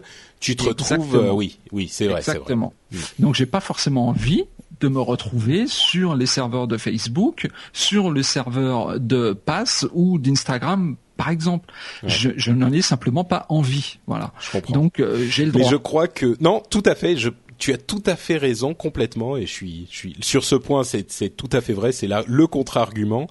Euh, maintenant, je crois que c'est plus possible. Quoi. Tu, tu pourras pas être resté complètement. Tu sais que Facebook, par exemple, euh, il y a une rumeur qui voudrait que Facebook crée des profils, des shadow profiles, euh, des profils de l'ombre pour des gens qui ne sont pas sur Facebook, justement avec les informations que d'autres personnes ont mhm. sur ces personnes qui ne sont pas sur Facebook. Donc, si euh, 10 de tes amis, Lionel, sont sur Facebook euh, et ils peuvent avoir par les informations que ces amis donnent un profil, euh, euh un shadow profile sur toi et peut-être qu'ils sont déjà en train de le faire. Donc, euh, eh bien, eh bien, eh bien, moi je pense que je suis absolument contre et je pense que ça n'est pas normal. Et je pense que autant on monte au créneau quand il y a des gouvernements qui nous pondent l'ACTA, eh bien de la même façon, on devrait monter au créneau quand il y a des applications de ce style et des sociétés de ce style qui agissent en catimini sans le dire à personne et sans demander l'autorisation des bah, utilisateurs tu m'as tu m'as effectivement euh, fait un petit peu comprendre et c'est pour ça que c'est bien d'avoir une émission comme la nôtre où on peut discuter. Je comprends un petit peu mieux la raison pour laquelle certaines personnes sont aussi euh, scandalisées. Je partage pas l'acharnement sur Path qu'on a connu, euh, enfin les avis des, des, gens qui se sont acharnés sur Path ces derniers ces derniers jours parce qu'ils ont vraiment géré la chose de la meilleure manière qu'on puisse. Mhm. mais effectivement, il y a certaines choses qui sont moins moins acceptables peut-être dans d'autres dans ce domaine-là. Euh, ouais, et je pense, euh, juste pour finir, c'est là où c'est pas clair pour moi. Euh, bon, tu as complètement raison. C'est euh, puisque tu n'es pas sur les réseaux sociaux, tu ne devrais pas être euh, à un endroit euh, sur une case du serveur Path ou Instagram, etc. Sauf que si tu as un copain qui est un utilisateur de Path ou d'Instagram et que tu es dans son adresse book, je pense qu'il est fortement probable que quelque part tu sois, tu sois haché, codé de manière à ce que le jour où tu utilises, d'un seul coup, on te dise ah bah tiens, Lionel vient de rejoindre Instagram, machin, machin, machin, machin. Et, et c'est vrai que aujourd'hui, pour euh, pour les gens qui ne veulent pas. Enfin, ce qui nous manque en gros, c'est une espèce de, de l'équivalent d'une do not call list pour euh, pour les réseaux sociaux qui est do not graph. C'est euh, j'enregistre mon numéro de mobile, mes mes email adresses, etc. de manière à ce que les services ne ne me mettent pas en shadow parce que le coup du shadow profile c'est un c'est c'est bah c'est c'est le B à bas des réseaux sociaux. Hein. C'est-à-dire que c'est ce que tu vas faire de manière à ce que l'expérience utilisateur d'un de quelqu'un comme Lionel qui rejoint Path pour la première fois ne soit pas une expérience vide, mais que d'un seul coup il se retrouve avec tous ses copains, etc., etc. Et donc euh, de manière à augmenter la probabilité de, bah, de, de conversion euh, dans, dans cette phase euh, qu'on appelle la phase d'activation, euh, forcément tu vas essayer de, de, maximiser toutes les informations que tu peux essayer de stocker sur sur la personne qui, qui n'est pas encore sur le service. Et, je dis pas que c'est bien, je dis pas que c'est bien, mais c'est en tout cas c'est ça fait partie des techniques qui augmentent ta probabilité de, de croissance. Bah, non, mais c'est sûr que cette idée d'une liste rouge euh, sociale, euh, ça pourrait être quelque chose que je pourrais imaginer euh, voir arriver d'ici quelques quelques années peut-être, parce que ça devient un vrai problème effectivement. Et là, ça pourrait pas le régler, mais en tout cas essayer de réguler un petit peu le problème. Je vois bien l'Union européenne euh, établir la nécessité, enfin l'obligation des, des, des, sociétés à respecter cette liste rouge sociale. Ça pourrait être intéressant et résoudre euh, les angoisses de certains, dont Lionel. euh, on va conclure donc la, la partie. Qu'on soit clair, c'est une angoisse complètement légitime. Oui, oui, complètement. Je veux pas que, je veux pas qu'on, enfin, je veux pas qu'on pense que ça ne j'en j'en ai à foutre parce que par définition je suis pro croissance de toutes les boîtes et je pense que c'est un réel problème euh, où on n'a pas une infrastructure centrale qui mmh. permet de polisser ça parce que si non mais c'est ça le c'est ça le problème c'est que on est en train de découvrir la manière dont les réseaux sociaux eux-mêmes sont relativement jeunes encore. Ça a quoi euh, euh, de manière réaliste on peut dire les réseaux sociaux sérieux 5 10 ans maximum. Donc on est en train de découvrir comment ça fonctionne et les règles qui doivent entourer toutes ces choses là et peut-être que très très sincèrement une liste rouge sociale pourra devenir quelque chose de nécessaire au même titre que la liste rouge tout court euh, est devenue nécessaire. C'est, je pense qu'on est tous d'accord. Hein. Enfin, je veux dire, on est sincèrement d'accord sur le sujet. Mhm. D'accord. Pardon, je t'ai interrompu, Jeff, et du coup, tu non, non, tu as raison. Non, tu, tu l'as très bien dit. Tu l'as dit avec éloquence, et donc euh, je ne fais copiner. bon, euh, donc concluons notre dernier sujet, euh, notre dernier gros sujet qui en fait va pas être si gros, c'est Whitney Houston. On pouvait pas passer à côté. Il y a toujours un angle tech aujourd'hui sur tout ce qui se passe dans le monde, et là, c'est Whitney Houston dont euh, malheureusement le décès a été euh, annoncé il y a quelques jours. C'était hier, peut-être même dimanche soir, je sais plus. Euh, samedi. Samedi. Samedi. Samedi, samedi, à 3h45. Exactement. Et une fois de plus, euh, le, la manière dont euh, la, la, la, nouvelle a été découverte par énormément de gens, c'était par Twitter. Euh, J'écoutais This Week in Tech, donc le podcast de Léo Laporte que je recommande très chaleureusement à tous nos auditeurs s'ils parlent anglais, euh, où, où, il disait encore une fois quelque chose de très intéressant, c'est que, enfin, deux choses. D'une part, ça a été, c'est arrivé sur Twitter euh, et pendant euh, une demi-heure, une heure après que l'annonce soit arrivée dans les dans, dans les médias qui vérifient l'information très euh, très judicieusement bien sûr il faut pas prendre la première fois qu'on voit un truc sur Twitter et le publier n'importe où parce que ça peut être faux donc il faut la vérifier mais ce qu'ils ont fait une fois qu'elle était vérifiée, que ce soit à CNN ou d'autres chaînes euh, importantes, c'était lire Twitter pendant une demi-heure, une heure. Ce qu'ils faisaient, c'était lire Twitter. Donc ça montre l'importance de, Twitter en tant que réseau d'information aujourd'hui.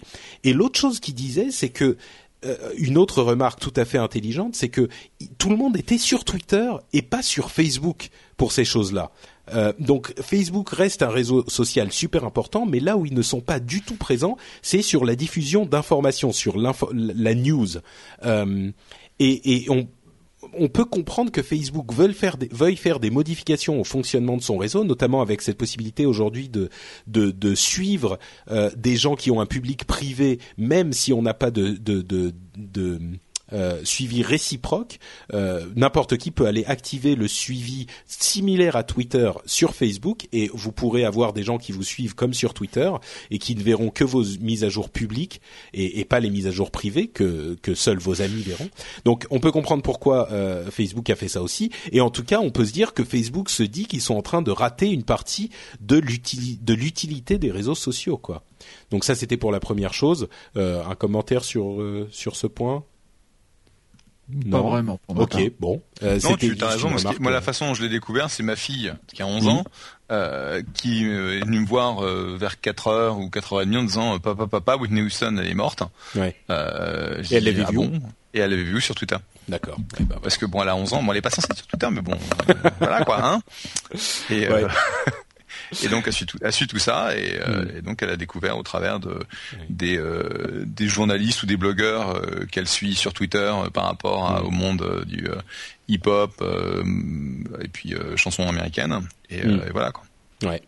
Et l'autre chose qui est intéressante, c'est un truc qui est sorti il y a pas longtemps, c'est le fait que euh, le prix d'un des albums, euh, ou peut-être même de tous, euh, sur iTunes est passé en Angleterre en tout cas, c'est The Ultimate Connection sur le, magasin iTunes en Angleterre de 3 pounds à 8 pounds tout à coup quand elle est morte et certains s'émeuvent là encore du fait que euh, Apple fasse de l'argent sur la mort de Whitney Houston. Bon d'abord euh, bien sûr c'est certainement je veux pas être définitif, mais c'est, je pense pas que ce soit Apple qui fixe le prix, mais euh, certainement la maison de production de Whitney Houston qui fixe le prix.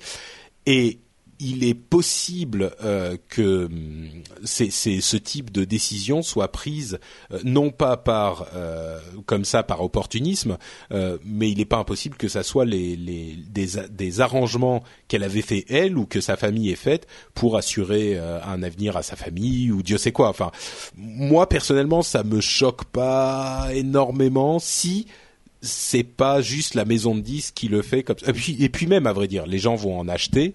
Euh, les gens vont l'acheter, ils sont prêts à payer plus.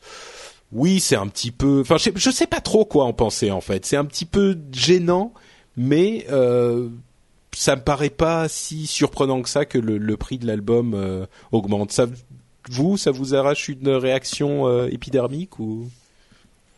Épidermique, non, mais c'est bon, c'est pas Enfin, si, si vraiment c'est le profit pour le profit et si ça cache pas autre chose, une autre raison euh, euh, que tu que tu exposé, Patrick, euh, c'est quand même c'est pas top quoi. Ouais, D'accord. Ouais. Jeff? Non. Bon, non, c'est euh, on est on est dans un monde euh, capitaliste euh, et puis voilà quoi, c'est tout. Ouais. On est je, je vais regarder sur le, le, le store américain si c'est le cas aussi.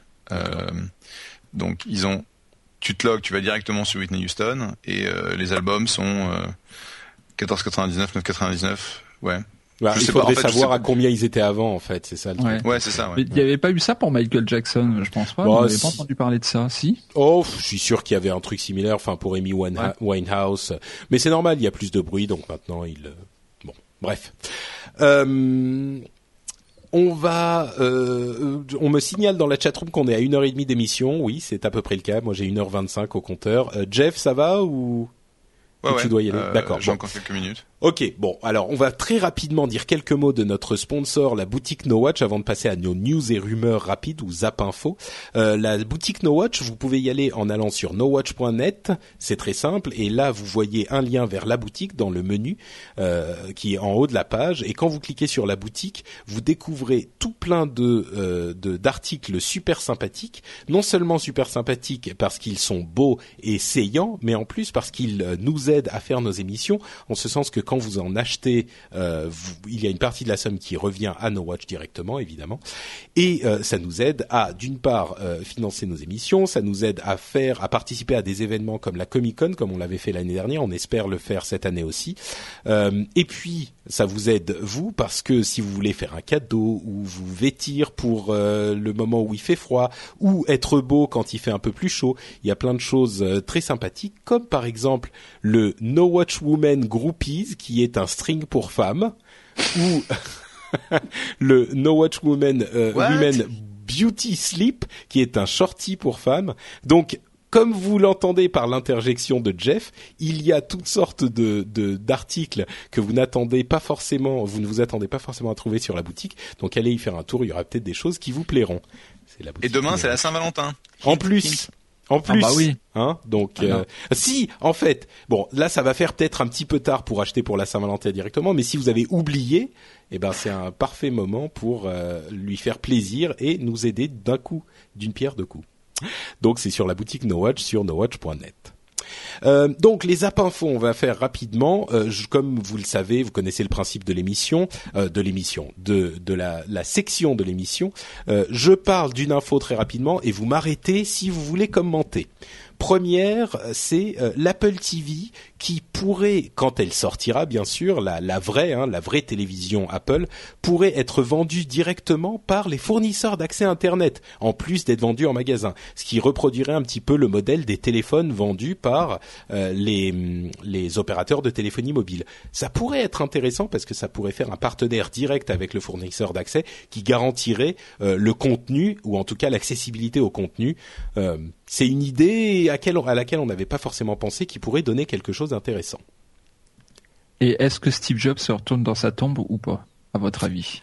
Ah, à mon avis, si c'est le cas, c'est qu'il y avait, il avait dit, on fera comme ça euh, déjà avant. Là, on n'est pas encore au, ah, on n'est pas encore à la période où on fait des trucs que Steve Jobs n'avait pas prévus. Hein. Faudra attendre deux ou trois ans pour ça. Hum, hum, hum, tu es, tu es, tu, tu doutes. Ben ouais, ouais, euh, fourni. Bah là, là, attention, hein, énorme spéculation parce que c'est ah que des rumeurs. Hein, euh, donc euh, grande prudence, mais ça voudrait dire quand même qu'Apple ne euh, bah, laisserait la main sur ses produits. Donc, enfin, bon, je sais pas. Ah bah, comme l'iPhone quand il a été vendu par AT&T au début. Hein. T'as pas tort. T'as pas tort. Je retire ce que je viens de dire, c'est une connerie. Ok, très bien. On enchaîne donc avec le sujet suivant. Euh, le Boston Police Department a été hacké par Anonymous, euh, leur site a été hacké et ils ont fait une réponse qui est magnifique euh, que je vais mettre le lien dans la chat room d'ailleurs et on le mettra dans les dans les liens de de l'émission. Euh, c'est une réponse à ce hack qui est une merveille de second degré et de de, de savoir communiquer sur le web. C'est une vidéo de deux minutes euh, où d'une part ils se moquent d'eux-mêmes en disant euh, il y a une interview d'un policier qui disait ah bah je comprends pas ce qui s'est passé. Moi j'étais allé euh, acheter un donut au Dunkin Donuts du coin donc gros cliché sur les policiers. Euh, ensuite, on a euh, le spécialiste du réseau de la de, la police qui dit euh, et donc ce, enfin le journaliste qui dit et le, le, spécialiste, le responsable du réseau nous dit on pense que toute la les, tous les problèmes ont été réglés. Là, ça coupe sur le mec en question. Il dit ah bah on pense que tous les problèmes ont été réglés, etc., etc. Ils réussissent à placer les les avantages de ce portail en plus en disant oui les gens qui voulaient accéder au site en 15 langues différentes et pour avoir les informations à la minute euh, sur ce qui se passe par la pour la police de Boston n'ont pas pu y accéder. On comprend pas quel, pourquoi quelqu'un pourrait hacker la chose, pourquoi quelqu'un voudrait hacker le site. Bref, c'est fait avec du second degré. Ils sont pas allés euh, genre euh, ouais les Anonymous c'est des c'est des salauds et euh, on va faire les on va faire un procès immédiatement où on va les attraper ou je sais pas quoi. Ils ont ils ont répondu avec une vidéo sur internet super bien montée. je voulais vraiment le signaler parce que c'est exactement la manière dont il faut répondre à ce genre de choses. moi, je leur décerne une une médaille d'or.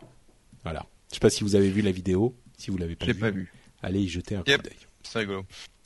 Euh, Apple met à jour le euh, End User License Agreement de iBooks Author. Euh, on en avait parlé il y a un ou deux épisodes. Donc effectivement, ils ont mis à jour l'accord pour la licence pour dire que évidemment, comme je, je l'avais supputé il y a un ou deux épisodes en, en, discussion avec Cédric Ingrand, vous restez évidemment propriétaire du contenu du, livre créé avec iBooks Author, c'est uniquement le livre en lui-même euh, qui est, euh, euh, enfin le format, le, le contenant qui est réservé à l'iBook Store. Le contenu reste votre propriété évidemment. une autre chose intéressante, c'est OpenStax, qui est un projet de livre open source gratuit. Mais et, donc on disait ça serait intéressant de voir ce que va faire la concurrence. Bon là encore on n'y est pas encore tout à fait parce que c'est des livres physiques mais mais c'est une première étape intéressante. Ça s'appelle OpenStax et c'est des livres euh, complètement gratuits et open source. Donc à surveiller peut-être pour ceux qui défendaient la gratuité de l'enseignement.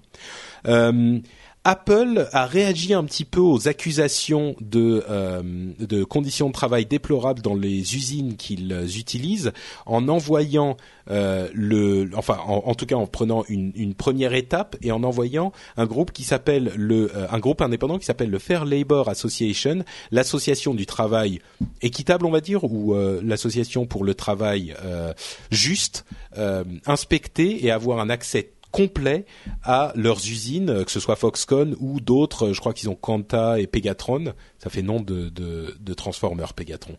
Euh, et donc ils, ils, réagissent et ils ont envoyé des gens euh, inspecter et ils vont sans doute rendre un rapport qu'on espérera indépendant. Donc bon, euh, quel que soit l'avis qu'on a sur la chose, visiblement ça fait le, le, fait de gueuler fait un petit peu réagir. Donc c'est plutôt a priori une bonne chose.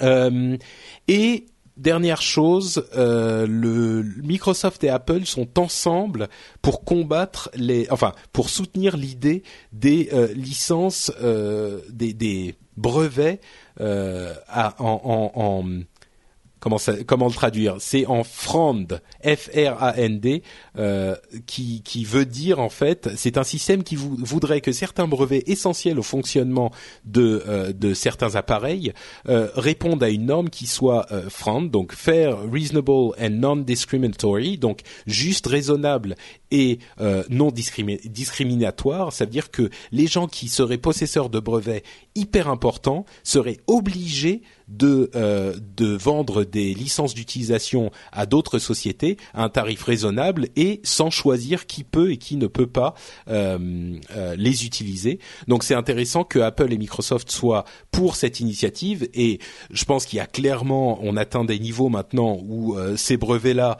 sont utilisés comme des armes et qu'il faut que quelque chose change et c'est intéressant de voir que les sociétés euh, qui tablent tellement sur les brevets, surtout comme Apple et Microsoft, qui sont dans des dans des combats euh, énormes avec euh, énormément de fabricants de, de, et de concurrents se disent bon bah euh, maintenant il faudrait que tout ça ça se calme. Bien sûr, si on a un brevet, il faudrait qu'on soit payé pour, mais par contre, il faut pas qu'on ait besoin d'utiliser ça comme une sorte d'arme nucléaire à chaque fois pour devoir combattre l'autre et simplement fixer un prix raisonnable et juste. Et puis voilà, si vous voulez l'utiliser, vous pouvez.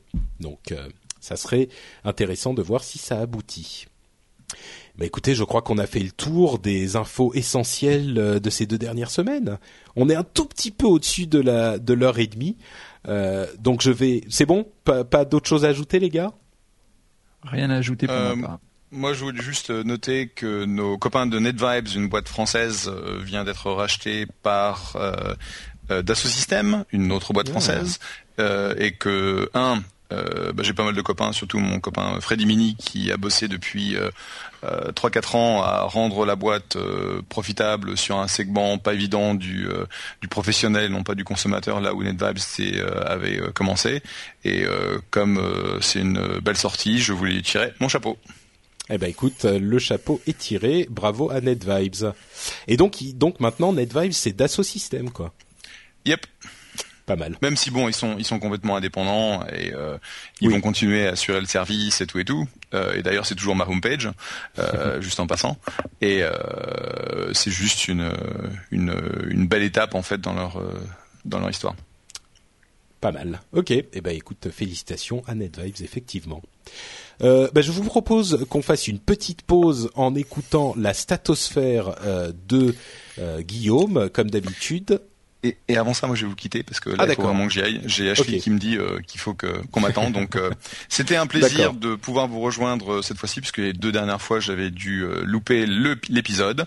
Et je vous souhaite bah, un bon mois avec la boutique No Watch, avec No Watch, avec Patrick, avec Lionel. Et on se retrouve. bah, le, mois prochain, j'espère. Si le mois prochain. Si je peux. Ça marche. Merci, Jeff. Ciao. Ciao.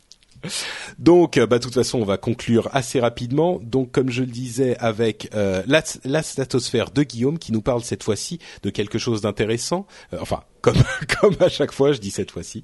le Google Transparency Report, le rapport de transparence de Google, en cette période où certains pays, l'Iran, coupent les les protocoles HTTPS et SSH, donc de sécurité et de et de euh, euh, d'anonymité, d'anonymat plutôt, euh, eh ben, c'est intéressant de voir que certaines sociétés essayent d'être un petit peu transparents. Donc, on écoute tout de suite la statosphère. Salut à tous Dans le précédent épisode du Rendez-vous Tech, Patrick et ses invités évoquaient l'existence de Chilling Effects, un observatoire des atteintes à la liberté d'expression sur Internet. Google organise lui aussi une veille de la censure Internet à l'échelle planétaire. Via son site Google Transparency Report, Google surveille l'accès à ses propres services et met en évidence un certain nombre d'interruptions intempestives. Ces coupures peuvent avoir pour origine des problèmes techniques, mais bien plus souvent des blocages gouvernementaux. Google Transparency Report propose des graphiques reflétant la quantité de données transitant sur Internet quasiment en temps réel. Ainsi, les coupures observées en 2011 en Tunisie, Égypte et Syrie reflétaient l'intensité des censures perpétrées par les dictatures. Mais Google Transparency Report permet également de détecter les dérives des démocraties. Une autre section du service fait en effet l'inventaire des demandes gouvernementales de suppression de contenu, notamment sur YouTube, Street View ou Google Suggest.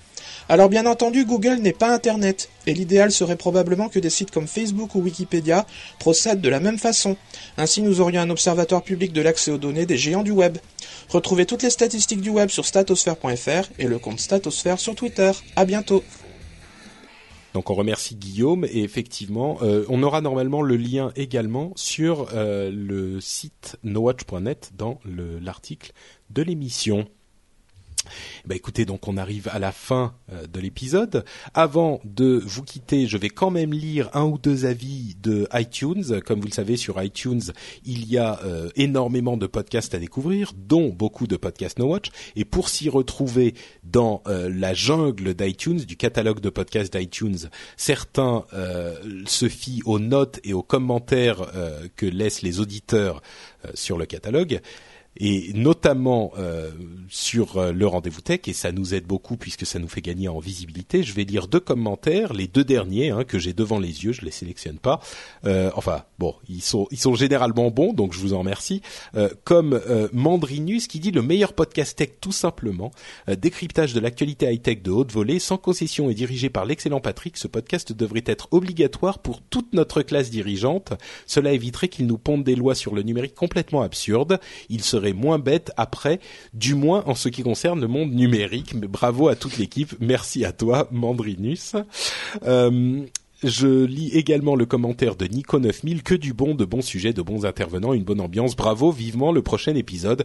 Donc merci à vous et merci à tous les autres qui nous ont laissé euh, des commentaires. Euh, tiens, il y a des gens, je vois qu'il y a des gens qui nous découvrent encore euh, aujourd'hui. Donc comme quoi, euh, c'est c'est c'est pas le seul. c'est pas, enfin, on n'est pas, on n'a pas que des auditeurs qui nous connaissent depuis longtemps. De là que nous découvre avec l'épisode 79. Donc voilà, ça arrive aussi. donc merci à bon signe. Hein, ah bah oui, complètement, complètement. Parlez-en à vos amis et à vos grands-mères. Bon, peut-être pas à vos grands-mères. Euh, donc voilà, ça c'était pour iTunes. Euh, autre petite euh, euh chose à, à, dire sur l'actualité le, No Watch, c'est euh, le fait qu'on va faire le 20 euh, le 20 février, euh, un autre live, le, bah, c'est la semaine prochaine d'ailleurs, lundi 20, euh, un live le lundi soir, sans doute autour de 8 heures, peut-être 8 heures, 8 heures et demie, je pense, je sais pas exactement, mais suivez ça sur Twitter ou directement sur le site nowatch.net parce que ça sera Cédric, donc Cédric Bonnet, Jérôme, Christophe et moi-même, Jérôme Kainborg, Christophe Ponsol et moi-même, qui allons faire un live spécial réponse aux questions des auditeurs.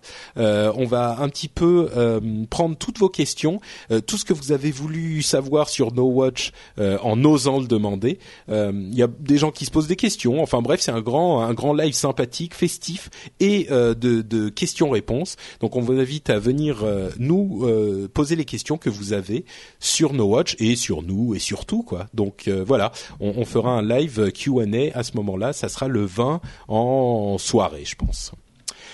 Euh, ça, c'était la dernière info que je voulais faire passer. Et donc, tout ce qu'il reste, c'est à demander à Lionel de nous dire où on peut le retrouver euh, sur le net quand il n'est pas en train de faire des podcasts, qui est devenu de plus en plus rare aujourd'hui. Euh, T'es toujours actif sur Twitter, les choses comme ça, ou t'as quitté euh, Twitter aussi? Non, non, j'ai pas quitté Twitter. je suis un petit peu moins actif, mais parce que mon emploi du temps était un petit peu chargé ces derniers temps, donc je vais revenir petit à petit. Donc mon Twitter, c'est itis Lionel. Voilà. Ok, super. Donc euh, tu, tu restes euh, quand même un, observateur euh, ah intelligent de l'actualité Haïti. Ah bah je veux, oui, je veux. D'accord. L'autre chose que je voulais dire, c'était euh, faire un petit, un grand merci aux euh, redditeurs du rendez-vous tech sur reddit.com/r/rdvtech. Euh, Reddit, c'est euh, ce site qui permet de cataloguer euh, différents liens, et en l'occurrence, le subreddit du rendez-vous tech nous permet de vérifier qu'on a bien suivi toutes les informations importantes. Donc, je remercie très très chaleureusement N février, Willnock, Etinus, qui sont les, les, je pense, les trois les plus les plus actifs euh, euh, qui soumettent le plus de d'histoires, enfin de d'histoires, d'infos sur le Reddit.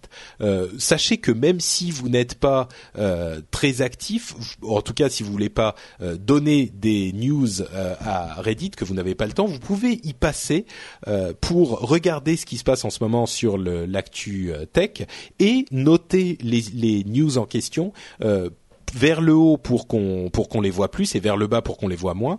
Euh, il y a une personne, je crois, sur le commentaire de sur les commentaires du dernier épisode qui me demandait euh, quel est le meilleur lien pour suivre toute l'actu tech euh, facilement. Et moi, je lui parlais de TechMeme, mais en fait, bon, d'une part, TechMeme c'est très très très très très fourni, c'est difficile à suivre, et en plus c'est très américo-centrique américano-centrique. Euh, en fait, le, subreddit du rendez-vous tech, c'est une bonne, un bon moyen d'avoir un, un une image euh, simple et rapide de ce qui se passe, euh, notamment donc grâce au travail assidu de N février, Wilnock et Tinus. Et, et, donc vous y allez une fois de temps en temps, une, deux, trois fois par semaine, et vous vous regardez les infos nouvelles, les tops, les infos au top ou les infos what's hot, euh, et là, vous avez un petit peu toutes les infos. Euh, là, je regarde, on n'a vraiment pas euh, raté grand-chose. Hein. En tout cas, chaque fois, je regarde avant de faire l'émission pour m'assurer qu'il n'y a pas d'histoire que j'ai ratée.